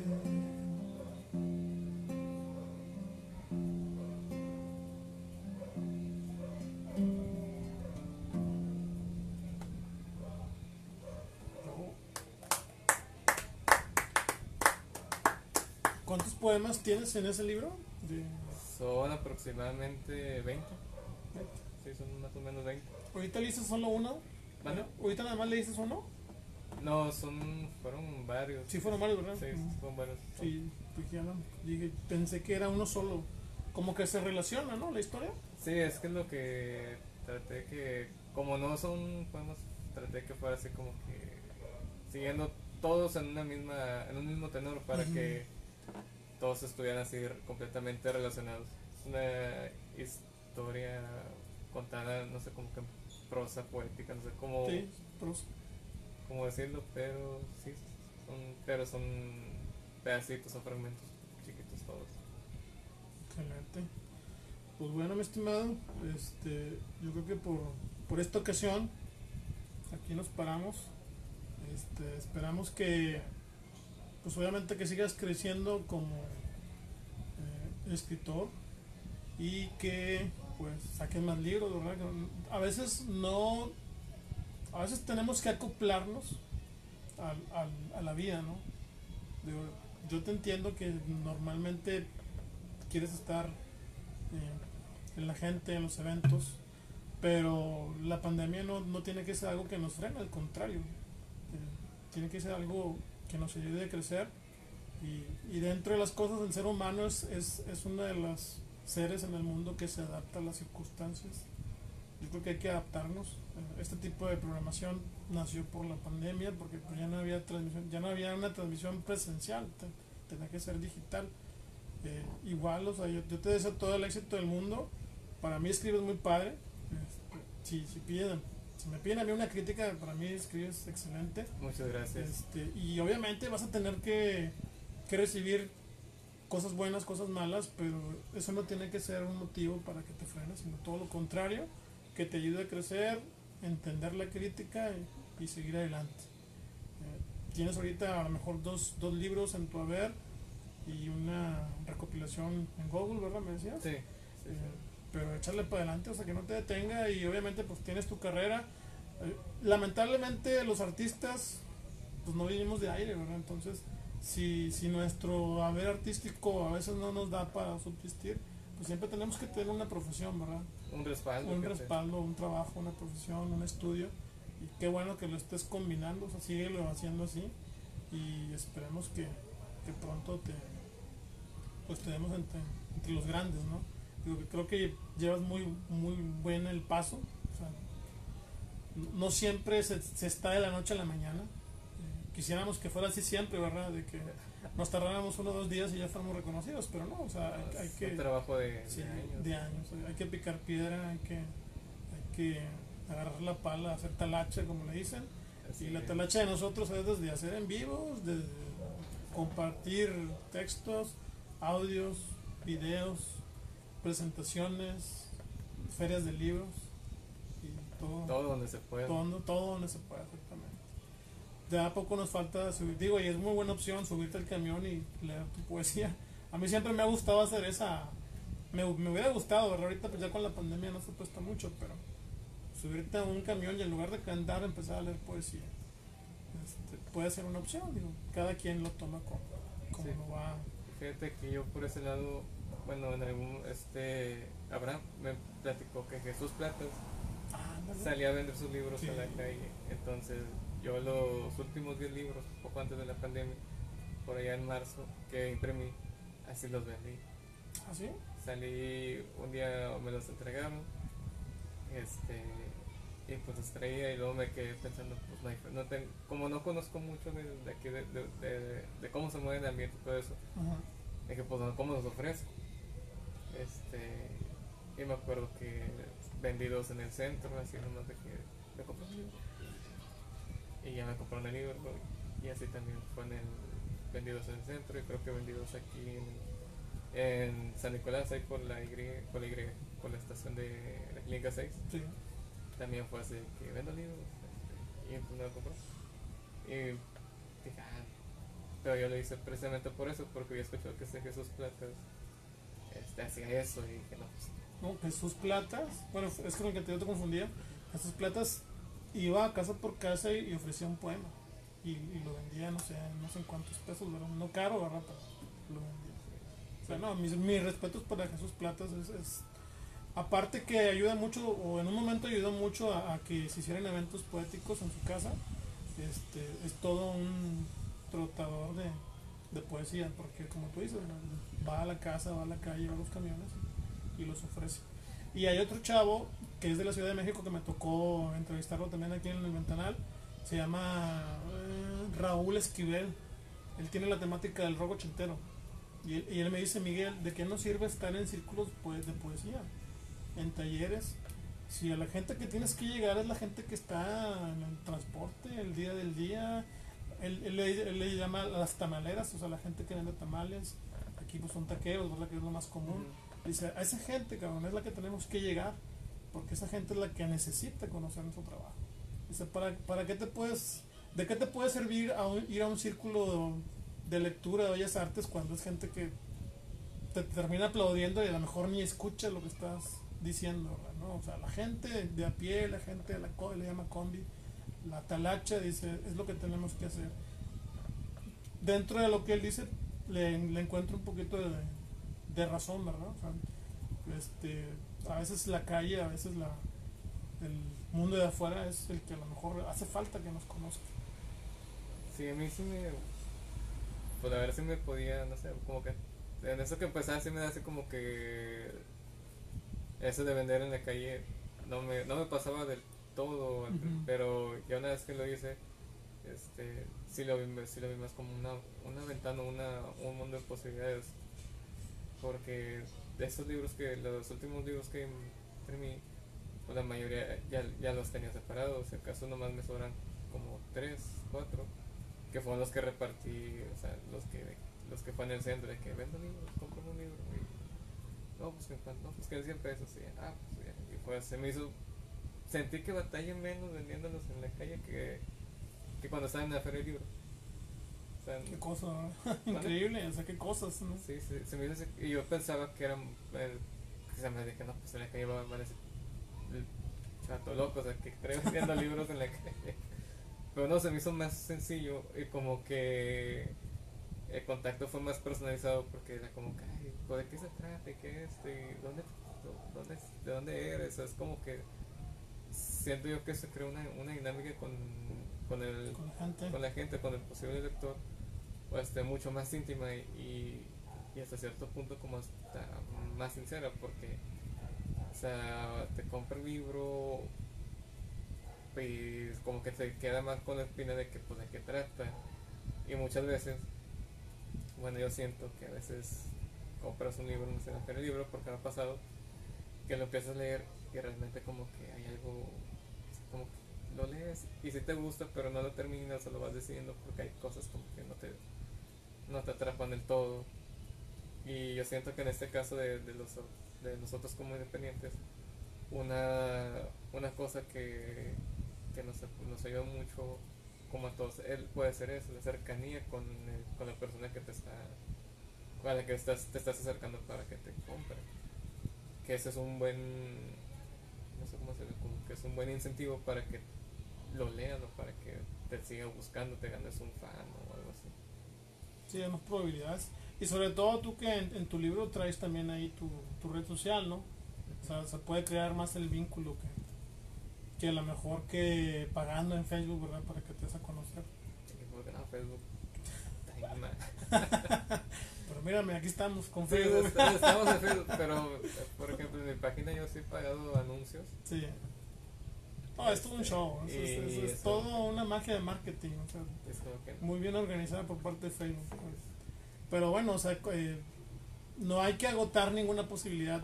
Esto es una ventana, Facebook es una ventana, YouTube es otra ventana, la calle es una ventana amplia, o sea, muy, muy grande que, que si estás en una esquina y pasa 20 mil gentes de diferentes lugares, hasta de diferentes, eh, ¿cómo le llaman?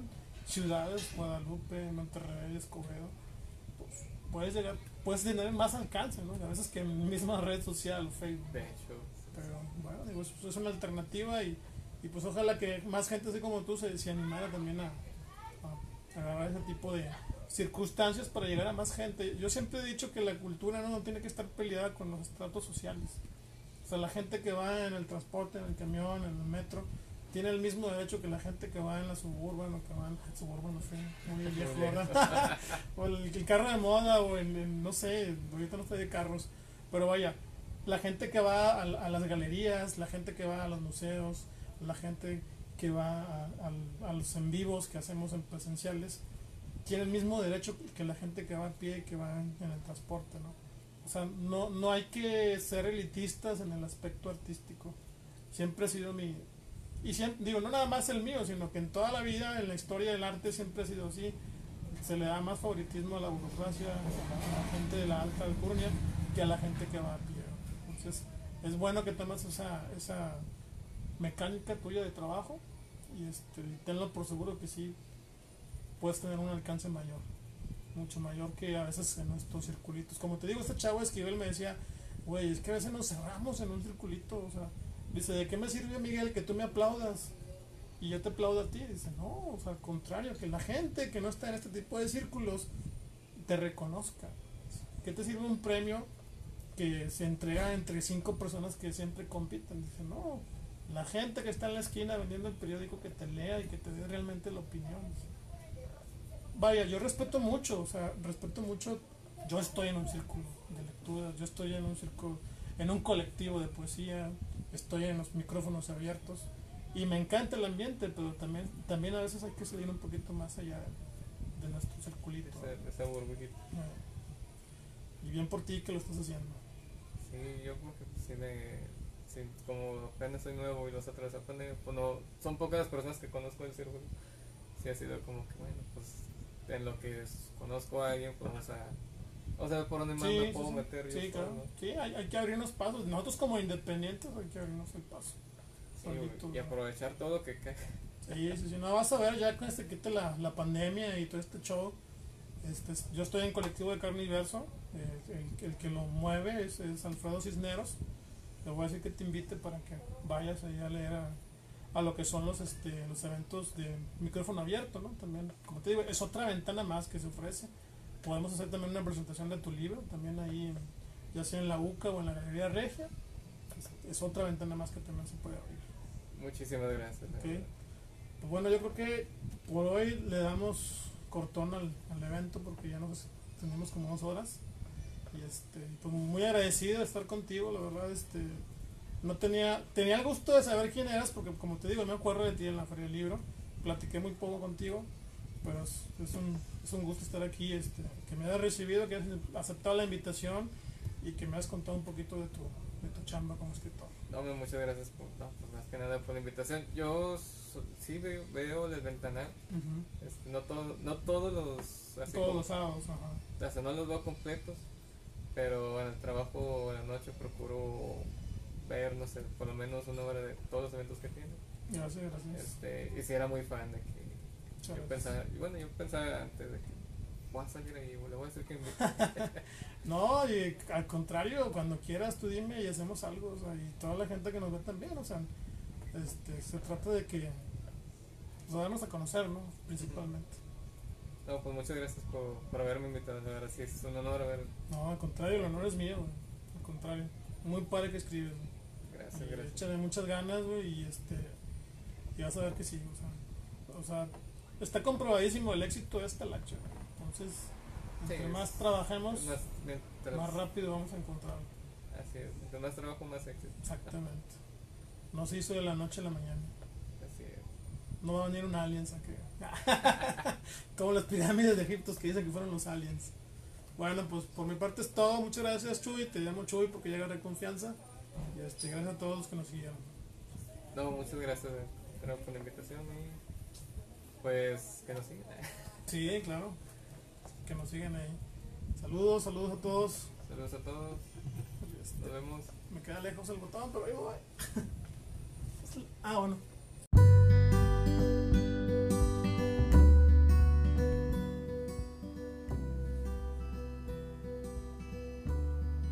Pues bien, este fue el capítulo número 54 con nuestro queridísimo amigo Jesús Ra.